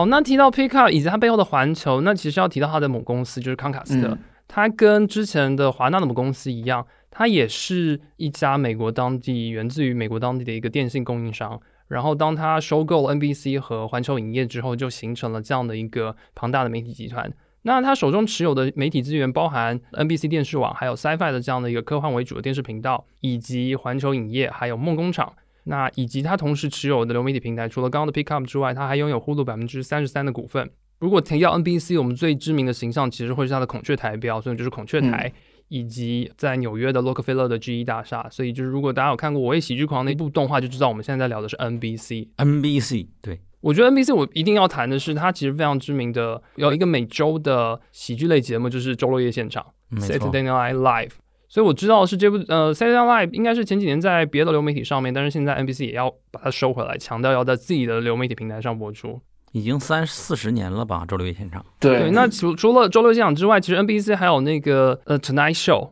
我觉得你在美国当地其实应该，我觉得脱口秀应该也是流媒体需要去争夺的一个蛮重要的一个，因为每天固定的观众受众也是非常多的，尤其是如果当之后有订阅电视越来越少的情况之下，呃，算是吧，就是我一般是把脱口秀和 stand up comedy 放到一个类别来看的。就可以看到很多流媒体，他们可能没有一个因为我查到资料的时候是有看到一段是呃，Hulu 一零年的时候曾经是持有的是呃，Late Night Show 跟另外一部脱口秀的，原来它是有播出的权利，但是后来也是被收回来了。也就是说，如果他们本身有做这样的电视频道直播的情况之下，一个是我们作为海外观众，一个是没有办法接触到的一个点是美国当地电视台的直播，这个其实也是流媒体的一个功能，它能够拥有的功能，而且也是能够开发它价值的一个部分。这个对海外受众其实是陌生，而且不会想象到接触到的部分。对，但但我还是会觉得说，我们可以看到一些流媒体公司，比如说像 Netflix 和 Amazon，他们可能没有自己这个脱口秀，但是他们会请来很多喜剧那种 comedian 去做单口喜剧，做他们的 standard comedy specials。嗯，我觉得对他们来说就像是填补了脱口秀这个类别的空白。我是觉得这两个是差不多的，在我个人看来，算是同一个类别的吸引力的作品。对我来讲，我会比如说，我现在其实每周会去看周六夜现场，它在呃 YouTube 上有很多片段，基本上是整集可以呈现。嗯，所以就是这个跟 Stand Up Comedy 又有一点不同的是，那个是专场，那个是像电影一样可以点播的，这个更像是剧集，它是每个礼拜更新的，它会有很多实时的内容，它会有很多最近的笑点，所以我会觉得这个更像是比较传统的媒体方式。这个就像你说，有可能就是 Comcast、Viacom 还有 HBO Max 他们会有的一个优势。比如说像 HBO Max 上面它的 John Oliver Show 和 Bill Maher，这应该是 HBO 上面两个会每周更新的脱口秀，他们就有点类似于说我在电视上播出了，然后可能是第二天或者同步就在流媒体上可以出来。就想稍微补充一下，就是 Comcast 的旗下应该还有 Sky 电视台也是他们的，还有就是做了 Baby 的我和小黄人的 Illumination 工作室也是他们的。英国的那个 Sky 对对，天空电视台应该已经是被 Comcast 给收购了。然后就是环球，它跟迪士尼有点类似，就是 Comcast 它旗下有自己的环球主题公园。你可以看到它跟媒体方面的布局其实跟之前迪士尼很像，就有点像是一个缩小规模版的迪士尼。然后，但是另一方面，在我们节目开头有提到，就这个公司它有自己的网络，还有手机通讯这些服务，就有点像 ATT。而且其实这个业务才是他们主营业务的大头。呃，而且也是因为这个业务的原因，他们整体的年收入其实甚至要大于迪士尼。我们可以聊一下大家对 NBC 的印象，有没有记住它某些剧集？对我来讲，我印象最深的其实就是呃前几年的《废柴联盟》，还有《我为喜剧狂》和《公园与游戏》这三部，其实非常有印象，就是一想到就是 NBC 那个台标，印象是非常深刻的。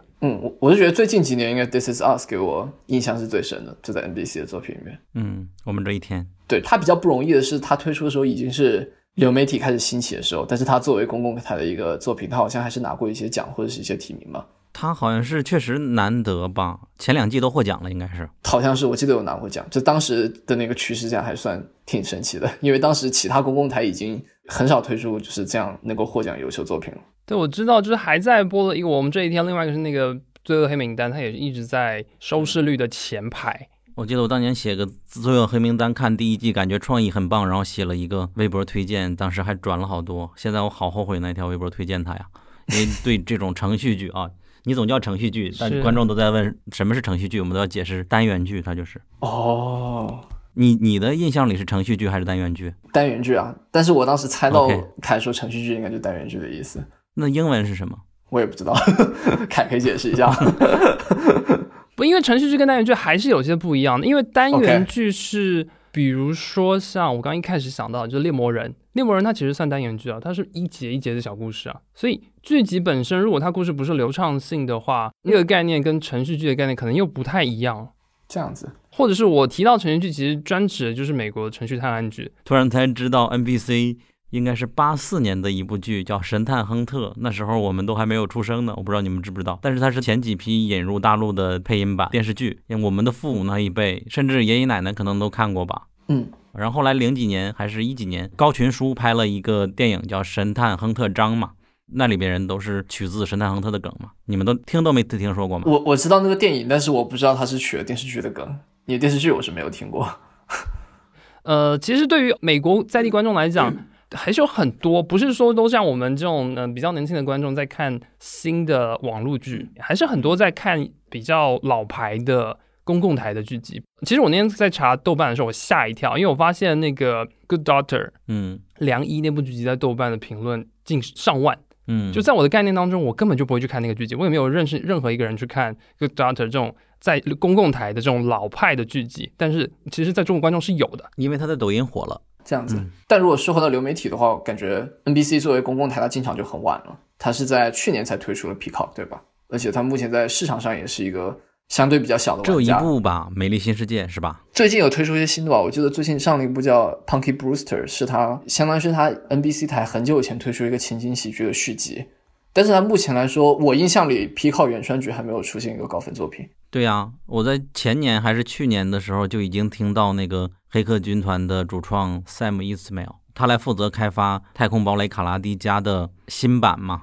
因为特别喜欢《黑客军团》，也觉得这个主创他是一个特别天才的编剧吧。包括《太空堡垒：卡拉迪加》也是我们科幻群里排名第一的剧嘛。我觉得强强联合肯定值得吹一波的。虽然他现在还没有作品，也虽然《美丽新世界》出来之后口碑跌得比较惨，一般，啊嗯，就只能祝他们好运吧。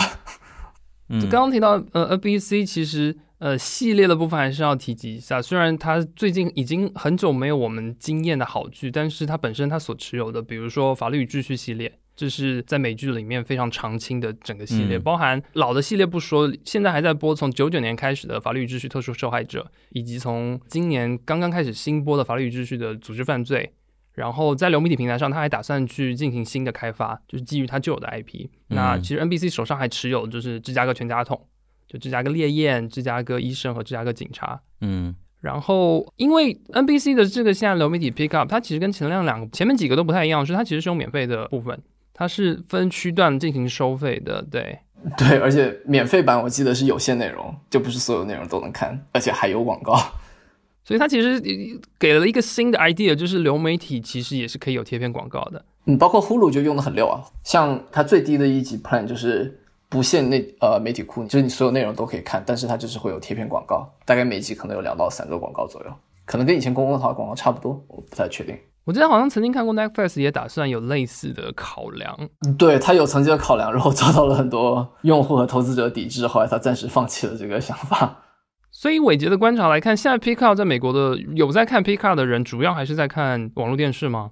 还是说，其实它的剧集足够吸引人。嗯，虽然 Office 回过来了，可是原创的东西不够多啊。对我，我觉得主要吸引的应该是老的 IP，是它吸引用户的一个点，在目前这个阶段。嗯。对，但是因为它传统台一些老的 IP，其实之前是有分销出去的概念，像比如说我们呃提到的 Netflix 手下的那个 Office 也是刚刚收回来，所以他们其实也是要一个过程才能把手上的 IP 都从别的分发频道来收回来。是，但是总体来说，我觉得目前阶段它主要还是靠它手上能放到平台上的经典 IP 来吸引观众。然后有一个有趣的点，可能你不是特别清楚，就是《黄石》这部剧可以说是去年几年比较火的一部剧吧。它其实是 Viacom 做的剧，是派拉蒙出的品。啊，但是它的流媒体版权就不知道为什么被 Comcast 给买了上来，所以它其实现在是在 Peacock 上面给独家播出，反而不是在 Paramount Plus 上面播出，所以这可能也是最近几年新剧里面它能吸引到用户的一个作品。然后其他的原创剧目前来说优秀作品没有很多，只能希望说它未来新投资的这些作品可以出现一些爆款，或者说吸引到用户的一些作品吧。但我觉得蛮有趣的，因为像刚伟杰提到，他有买到 Sky 这个电视台，所以它其实有些英剧的资源。对他甚至也可以拿到就是体育赛事直播资源放到他的这个 app 里面。是，那他们即将要播放的剧集还有一个叫做《仇恨犯罪》的，是不是？对，它是法律与秩序仇恨犯罪，也是基于那个 IP 的一个衍生剧。嗯，那好像就没有新的剧开发的计划，或者说还没有公布出来。对，但是他们公司目前给出来的消息是说，他们在未来两年会加大在流媒体方面原创剧的投入。这也是为什么刚刚我提到说，他们已经确定会出售他们在呼噜的股权。他们是把这个出售的现金打算用来当做，就是这两年制作原创剧一个主要资金来源。而且他们原来计划应该是说，在未来两三年内把股权给出售完，呃，卖给迪士尼。然后最近因为他们发现到了流媒体这个趋势，就是是未来的计划，他们想要加速这个发展的过程。所以他们 CEO 应该是在今年年初的时候已经提到了说，他们要加快这个出售股权计划，会比原计划更早把他们的股权给卖完，然后来加大他们这些原创剧的投入。哎，我觉得他可以在上面看电影吗？环球的电影资源也有注入进来吗？他没有完全收回来，有一些好像还是卖给了其他家。但是像环球这几年的爆款《速度与激情》系列，我觉得就很大有可能未来会皮考独占。那我们就进入下一个吧。好，CBS 派拉蒙。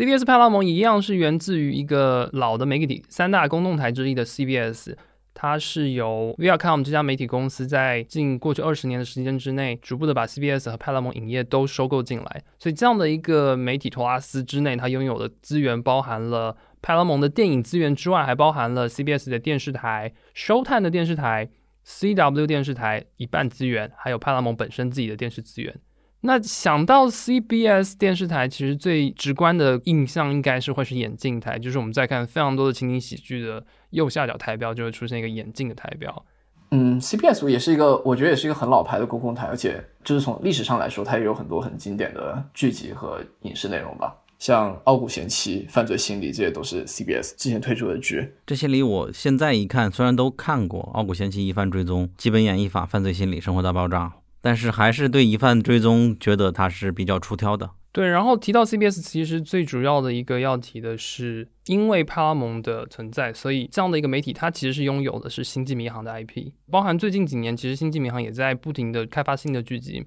那我们刚刚提到的这个派拉蒙加这个流媒体平台，它其实为了这个平台，CBS 近年已经是开发了包含《发现号》还有《皮卡德》两部流媒体独家的这样新的剧集。好像还有个动画剧集对吧？《星际迷航》下层甲板什么之类的。是的，所以在不经意之间，其实这个派拉蒙加这个平台已经有非常多的新剧的资源了。对，而且我可以补充一下，就是 Viacom 它旗下的资产还有像 Comedy Central 和 MTV 也是他们的频道，所以它旗下资产也还蛮多的。而且 Viacom 这家公司而言，它进入流媒体的时间不能算很晚吧？它大概从一四年开始就发布了 CBS All Access，也就是现在的 Paramount Plus 的前身。那现在当时伴随那个平台推出了《星际迷航：发现号》这部独占剧作为主打剧，但是他们在那之后就可以说对于流媒体的投入一直不能算很多，也没有花太大力度去推广。他这家公司以前给我的感觉就跟我对华纳的感觉有点像，就旗下有很多资产都有优秀的内容，但是没有整合到一起。比如说像 Showtime 这个付费频道，我们知道是有很多好剧的，然后派拉蒙也有优秀的电影，但是他们以前就从来没有想过，或者说没有下决心要把这些全部放到同一个平台上面。所以今年推出 Paramount Plus，相当于往这个方向走出了这一步，开始把 CBS 和派拉蒙内容放到一起。然后至于说他们的 Premium Channel Showtime，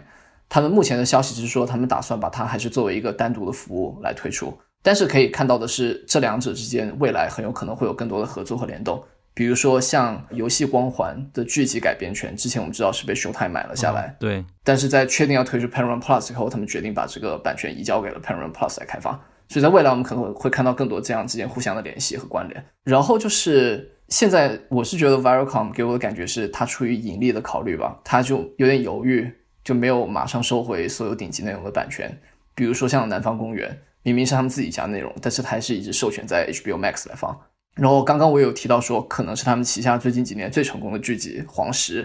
不知道为什么授权给了 Peacock，而是没有留给自己。当然，有一部分原因可能是因为 Viacom 它虽然已经是一个挺大媒体巨头，但是它的规模相对于 Comcast、迪士尼和 AT&T 这几家来说还是要小很多，所以它还是会有一个现金上面的限制。然后也是因为这样，他们也是决心说，在未来一两年要开发更大的力度去投入原创内容。然后 NBC 我刚刚提到说他们是要卖自己在呼噜的股权嘛，然后 Viacom 他们打算做的事情就是发新股。我是觉得总体来说，Viacom 它在流媒体行业还是处于一个比较早期的阶段。但是你如果看它的股票的话，他们一度是涨到将近一百块钱，就在他们宣布要推出 Paramount Plus 之后，就哪怕他们的用户其实只有三千多万，但是市场对他们预期就很高，其中当然是有很大的溢价。但是在三月份，一部分是因为他们宣布要发新股。就发新股，从数学上来讲，它就是不可避免会让你的股价下跌。另外一个原因，就是因为持有它很大一部分股份的一家私募基金，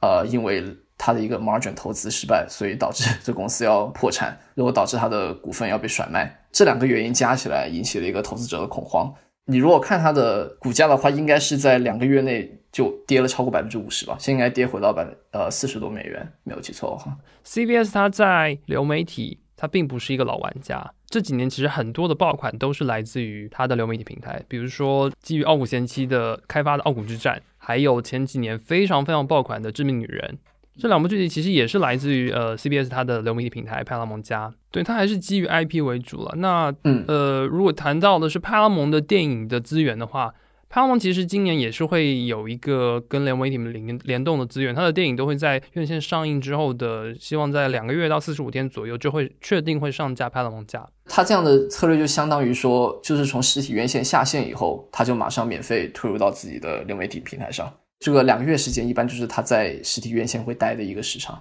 嗯，Young Sheldon 也是他们做的，对，是 CBS 做的应该是。然后 Paramount Plus 的话。像凯应该查资料有看到，它除了有 CBS 的内容、派拉蒙内容，还有就是它它就跟 Peacock 有点像，就是它同时还会提供 CBS 旗下一些频道的实时直播内容之类的。对，央视要问也是华纳制作的。对，但是就是其实我觉得现在流媒体存在让以往对于电视台它可能会只去谈电视的播放权，那现在可能对于直播分离的情况之下，发行方要谈的可能就不只是传统意义上电视，它可能要多谈很多渠道才能做到独占。对，我觉得你观察很对。有一个例子可能跟剧集不是直接相关，但是是同样的一个可以佐证你这个观点的例子，就是 NFL 这个联盟，它就跟以前不一样，它是第一次在谈判时候加入了在流媒体播放权限的这个内容。就是以前像 NFL 还有其他一些大联盟，他们谈他们的电视转播，一般就只是说我在哪一个电视网络推出嘛。但是像今年这次最新的这个谈判，各家他们就还要再商讨哪一些赛事，我除了可以在我自家平台，还可以在我的流媒体上面独占播出，这样。对 CBS，我们就也简单跟带过了。他们目前来说，唯一的爆款就是《致命女人》了，第二季快要出来了吧？我个人挺期待他们可以把光环给拍好的，我还挺希望他们可以看到一部优秀的剧集。好的，那 CBS 我们结束，接下来就到 Apple TV 加。Apple TV Plus 在跟前几个平台上面，它可能更接近于亚马逊，它是基于一个硅谷巨头额外来去做一个流媒体平台。那它上线于二零一九年，那到目前为止已经呃买了相当多的作品，可是，在用户增长上应该是一直都不太成功吧，对吧，伟杰？相对于其他几家，并没有那么出彩吧。我不知道你们会不会好奇，就是你们有想过是为什么苹果要进入流媒体市场吗？我从财务的角度，是不是它是要去做一个订阅式的，才能稳定它的资金流入？对啊，我觉得只能说我个人的观察吧，就是你如果前几年去看苹果这个股票，它的一个指标叫 Forward PE，就是根据它未来一年的盈利预期计算出来的市盈率啊，你是可以看到它的这个指标大概长期是维持在十五到十八之间。那对于硅谷大公司来说，它其实处于一个相对被低估的状态。但是它之所以会这样，是因为当时市场主要认为它是一个硬件公司，而华尔街总体来说会更喜欢软件类和订阅类这个收入模型，因为它利润率会更高，而且更加稳定。从预测角度来讲，不确定就会更小，所以可以给的估值会更高。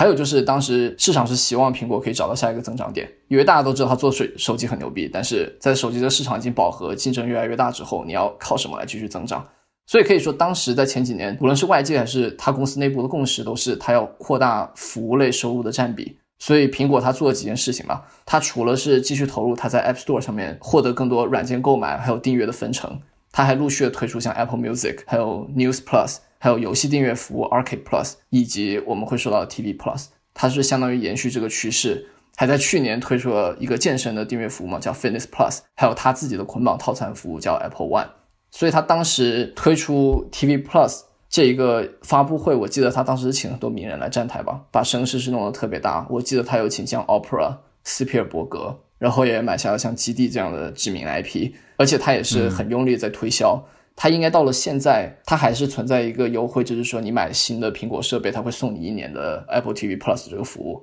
但是就像刚刚有说到，就是它目前为止在市场上表现还不是特别好，就他们一直是没有披露说他们具体有多少订阅的用户数量。呃，而且就是有一个不是特别让人乐观的数据点，就是之前有调查显示说，他们只有大概三成左右的免费试用用户是愿意在试用结束以后继续付费订阅。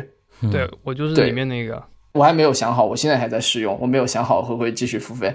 但是我是觉得，就算它目前为止它订阅的增长并没有特别的好，但是从商业的角度，我感觉吧，它整体的策略是成功的。他们确实是做到了，他们服务类收入的占比不断的上涨。而且你现在再去看苹果股票，你去看同一个指标，就是我刚刚提到 forward PE，它就已经达到了二十多，甚至一度达到了三十多。这个代表的一个现象就是说，市场对于他们的前景更加乐观，愿意给他们的股票更多的溢价的加成，所以他们的市值和股价也是一度创下历史的新高。反正是从商业角度解释一下苹果为什么会进入媒体这个市场。我可以理解成，就是以往因为苹果新产品的开发，它的股价会在发布会前后几天就是有巨大的波动，因为新产品卖的好与坏而有巨大的波动。可是有订阅的情况之下，每个月固定付钱给苹果的人是相对不那么波动大的。他希望去积攒这样的一个付费群体。对，没有错。而且这个也是我刚刚提到为什么说就是华尔街会更加喜欢这种订阅类的收入模型嘛？因为就是从估值的角度来说，它的稳定性会更高，然后你可以更好的进行一个对未来的预期，相对来说也就是风险会更小。嗯，从剧集质量来说，他们第一年虽然说很失败吧，啊，尤其是找名人站台的剧，比如说美队的《拯救雅各布》。早期新闻不是还挺火的吗？对，火归火，但是它质量我们也知道，只有最后几集才觉得很巅峰，之前也一般。但是确实是成功的吧？可能我个人对它偏见，我有点苹果黑了。那第二年确实它的无论是从制作剧的角度和选剧的角度，都比之前有很大的提升。比如说最近的那个《骇人来电》就蛮出圈的嘛，还有凯已经每集看完了都热泪盈眶的《为全人类》第二季也都很好看嘛，质量也上来了。对，大家听凯说完都很想哭。嗯。还有足球教练也很成功嘛？去年对主打明星的反而没有成功，不太推的，比如迪金森呀，足球教教练反而他们主打明星的，他们 Opera 那个节目我记得还是有一定收视群的，但这些当然是我们没有关注，但是我知道还是会继续很受欢迎。嗯，还有就是，我是感觉我现在用苹果的过程中，我反而觉得它很多纪录片拍的特别好，比如说那些动物纪录片《夜色中的地球》和《小小世界》这些纪录片，我觉得拍的特别的棒。嗯，还有最近他们新出了一个是讲疫情期间自然界变化的一个纪录片，叫《地球改变之年》。我最近刚看完，我觉得还挺好看的。另外就是他们的一些作品，在今年的奥斯卡上还是有获得一些关注，比如说像《灰猎犬号》，我记得是有获得一个音效的提名。另外，他们的《狼行者》这部动画是我去年看了的，我挺喜欢他们的画风，他也是拿到今年奥斯卡的最佳动画提名。嗯哼。我是感觉总体来说，他们的投入还没有到一个非常疯狂增长的一个状态，但是算是有一些优秀的作品，只是说相对来说少一些。嗯。而且他们现在新出的剧集都自带中文字幕了，还是要 赞美一下的。对，这还挺神奇。其他许多老牌流媒体都没有带。而且我觉得他其实是在投入有限的情况下，选剧是蛮精准的。他每一部剧集好剧，你就知道他选的很棒。然后那些有知名演员来带 IP 的，你也会明白他为什么要选这部剧。不会像网飞，其实有一些剧集你完全没有意识到它存在的意义是什么。既不好看，然后同时又不爽，然后又没有巨大的 IP。网飞其实是还是有在充数的一个这样的感觉了。但苹果目前巨量有限的情况之下，我觉得眼光是精准的。你们会不会觉得说苹果它整体的风格也是有点想要保证全年龄段可以观看这种感觉，就没有什么特别？我就是因为这种风格，所以很不喜欢嘛。哦，我在所有的剧里都看到了库克的表情，我就希望库克卸任以后能够换个风格吧。可能是他们的策略吧，他们就不想要隔断某个年龄段。他一点也没有刺痛你的感觉，对于我们这些成年人来说，太需要刺激了。哦，我而且我觉得他这个跟他第一部选剧有关系，就是那《捍卫贾克布》，它本身是一个犯罪题材的一个惊悚电影，啊，完全的正确。对，在那一部的那个尺度上，你就很明显感觉到他每个东西都是收着的，他都不放开，该有的都没有。嗯，当然我们最期待的还是基地吧，但是我在很久之前就觉得唱衰它了。你可以想象着把基地拍成一个合家欢的一个风格或者什么样的一个样子。但是收没收，我还是我也还是挺期待，因为小说我特别喜欢。嗯，我我还是不毒奶它了。苹果用户体验是比较好的吧？就许多人就是买了产品就送几个月会员，虽然说不会再续订了。我可能会续订吧，因为它价格还是比较低，我还没有想好。好，那我们接下来要提及其实是一个陪跑的 YouTube Premiere，它是源自于呃油管它的付费功能。那我们知道油管看影片它是需要前面的贴片广告的，那油管的会员它就提供了去广告的功能。随着时间发展，后来加入了播放音乐的功能，以及原来手机都可以再把 YouTube 变小窗的这个功能，现在也必须要会员才能使用。我觉得这个蛮蛮痛苦的，对对啊，干的。然后因为因为我说 我只知道这样的那个功能，我有些朋友他没有在订阅付费的音乐软体，他是用 YouTube 放音乐的。所以如果 YouTube 影片能够在背景播放，其实是一个非常实用的，这是一个可以开发的商机。那本身它在会员的部分提供了这样的一个功能。所以它近期随着发展，它也开始加入了一些自有的原创节目。目前看到现在，它原创节目其实推出了也两三年了，但是目前并没有任何一部值得推荐的好剧。谷歌是决定要减少在原创剧方面的投入，甚至是要退出。他们其实是打算把自己的重心放到 YouTube TV 这个业务上面。其实未来它可能可能我们就会看到越来越少 YouTube 自己所谓的原创内容。如果有的话，它可能不会是这种剧集类作品，它可能会是像谈话类作品，或者是说那种娱乐类真人秀作品之类的。OK，韦恩是他们自制的吧？对，但是他卖给了亚马逊，未来内容会亚马逊出。比如说像韦恩，他当时在亚 YouTube 上，我是一直没有看的，我是在后来去年还是什么时候，亚马逊买了过来，在亚马逊上面看了这部剧。我还蛮喜欢这部剧的，而且。被砍了嘛？但是最近他的主演又在呼吁大家去支援他，希望能够重启之类的。然后凯是不是还查到说，像 Cobra Kai 也是被砍，了后又卖给了其他人接盘？所以我就觉得蛮奇怪，YouTube 自己也勉强能看的剧，自己就会把它砍掉，然后被别的平台接盘，这是基因的问题吧？不，就是可能他们战略就是要改变了，就是不会投入那么大精力去做原创剧。还有一个巨头就是也做类似事情，就是 Facebook。就你们还记不记得前几年他们自己出一个 Facebook Watch？他们也推出了一些自己的原创剧，比如我印象比较深的是，他们邀请扎克·埃弗隆配音了一个动画片，也是叫《Human Discovery》。以后后来也是发现并没有起到预期的效果，所以就也是决定说要减少剧集的投入，把更多的资源去放到脱口秀这样无剧本的节目。哦，对，所以流媒体其实这两个巨头的呃勉强可以说失败，也证明也并不是那么好做，也不是说一定光有钱就可以成功。然后说到凯最凯最喜欢的索尼。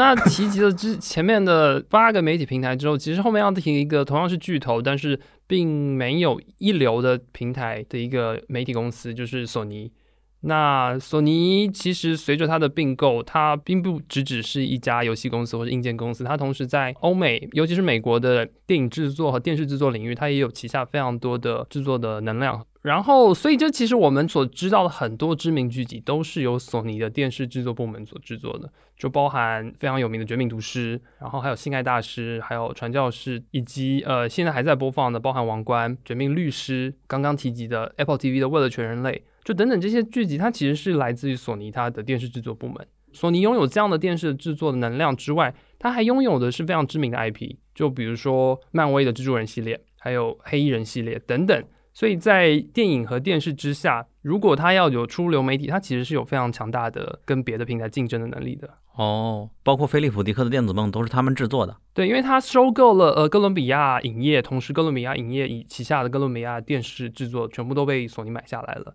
那相当于《绝命毒师》就是完全他们制作，那边只是发行吗？呃，我觉得在那个美国的那个制播制度底下，其实是大公司下面还有小公司，小公司底下还会跟别人合作。对，而且你制作了不代表版权在你手上，就是他们那个模式是我做出来，然后我要找买家。所以如果他们自己家不买，那当然是卖给其他家，也就是发行方嘛。对，像比如说《王冠》，很明显的流媒体就是卖给完全卖给 Netflix。是啊，就是还是说到最喜欢的马南，他也是一个小的一个 studio 做的，然后他就是当时到处找买家，最后卖给了 Netflix。他之前自己有一个叫 Crackle 的一个流媒体服务，但是就一直购买其他家内容，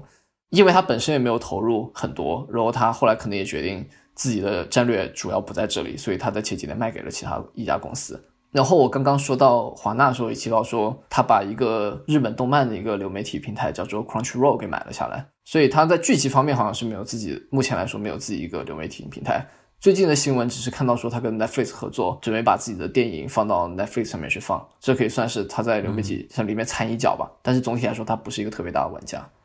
而且索尼基于游戏主题的 IP 也有相当多的。近期的消息是指他们基于游戏主题 IP 总共现在在开发三部电影和七部剧集。那最近的其实就是汤姆·霍兰德演的《神秘海域》，我记得我玩过原作的话，应该对本部也会非常期待吧。我怎么感觉那个很有可能会烂？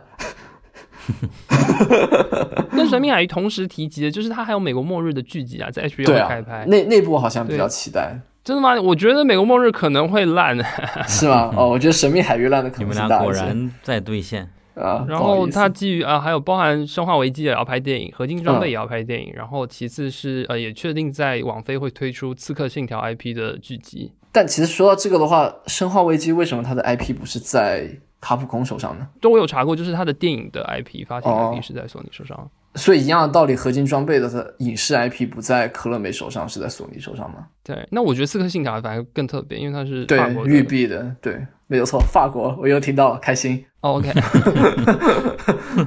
那接下来我们可以简单的说一说一些企图入局的和已经丧命的 平台了。比如说去年的 Quibi，对 Quibi，我觉得应该是就是这两年死在大众视野里最明显的一个公司，就因为它进入这个市场的时候架势拉特别大嘛，也是拉了很多名人，然后结果大概不到半年左右的时间，然后就宣布倒闭了。对，你们看过 Quibi 的剧吗？我没有，我知道你有看过，我从一开始就不看好这个公司。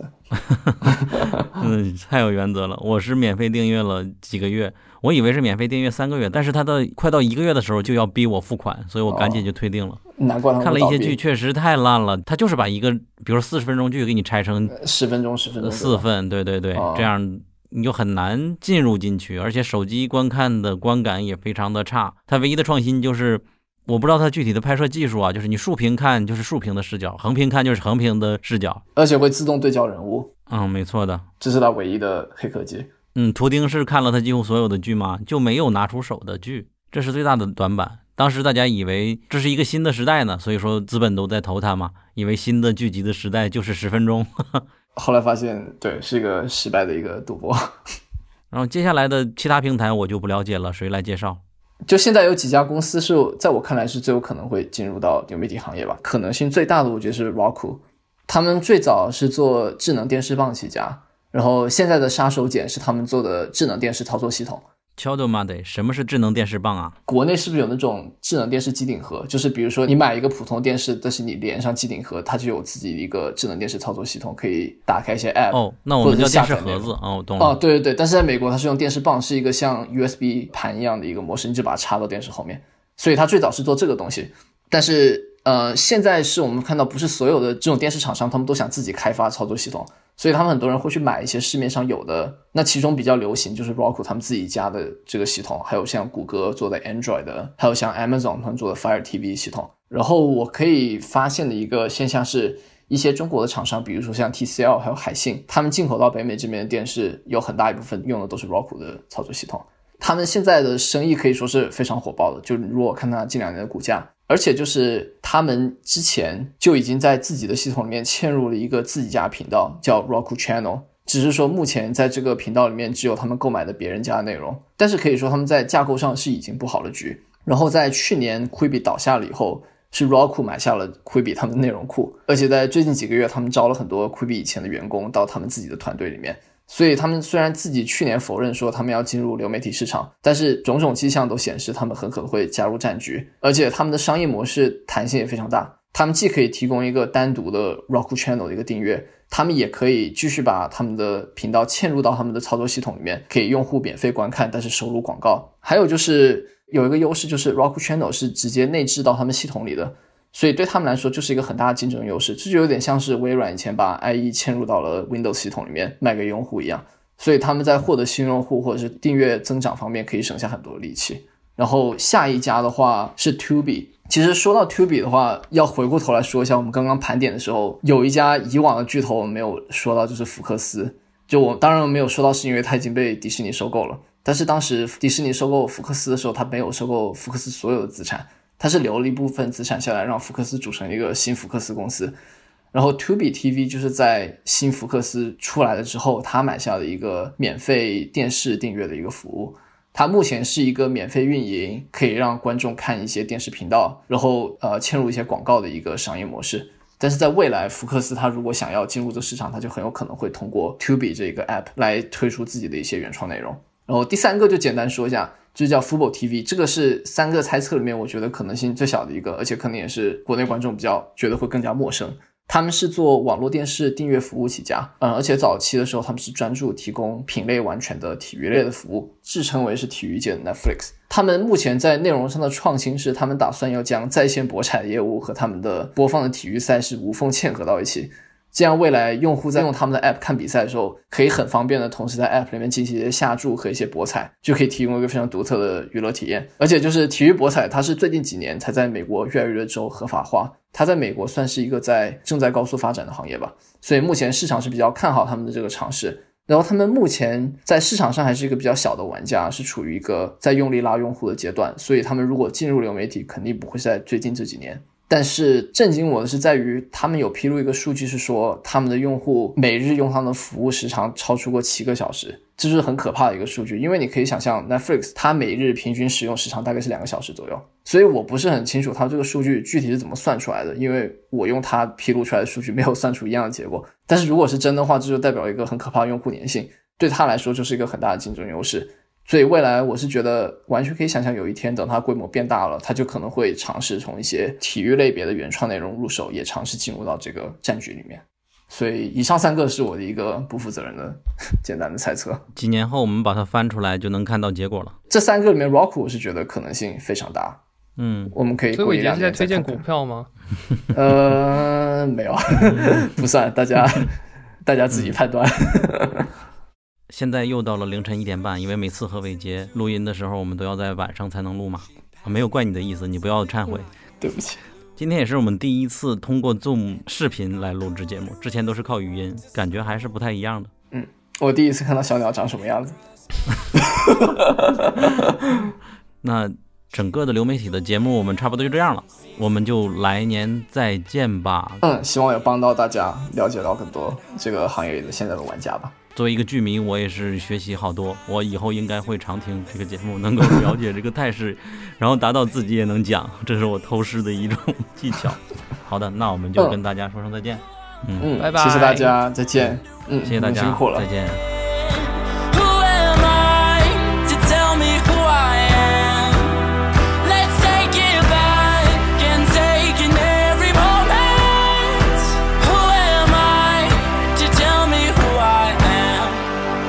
如果你喜欢本期节目，希望你去苹果 Podcast 给我们一个五星好评。如果你想和主播们互动，欢迎来小宇宙 App 跟我们评论哦。同时，网易云音乐、喜马拉雅和荔枝 App 也会同步更新我们的节目。我们下期节目再见。My 8 grade graduation is new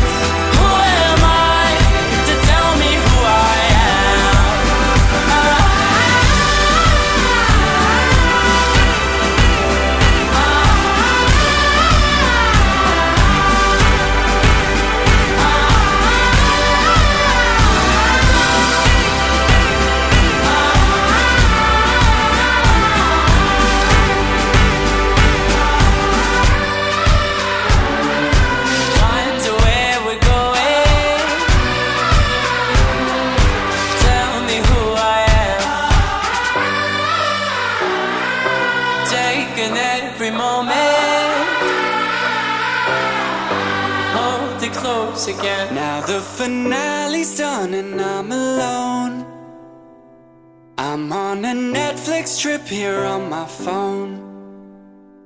But who I am is in these episodes. So don't you tell me that it's just a show. Who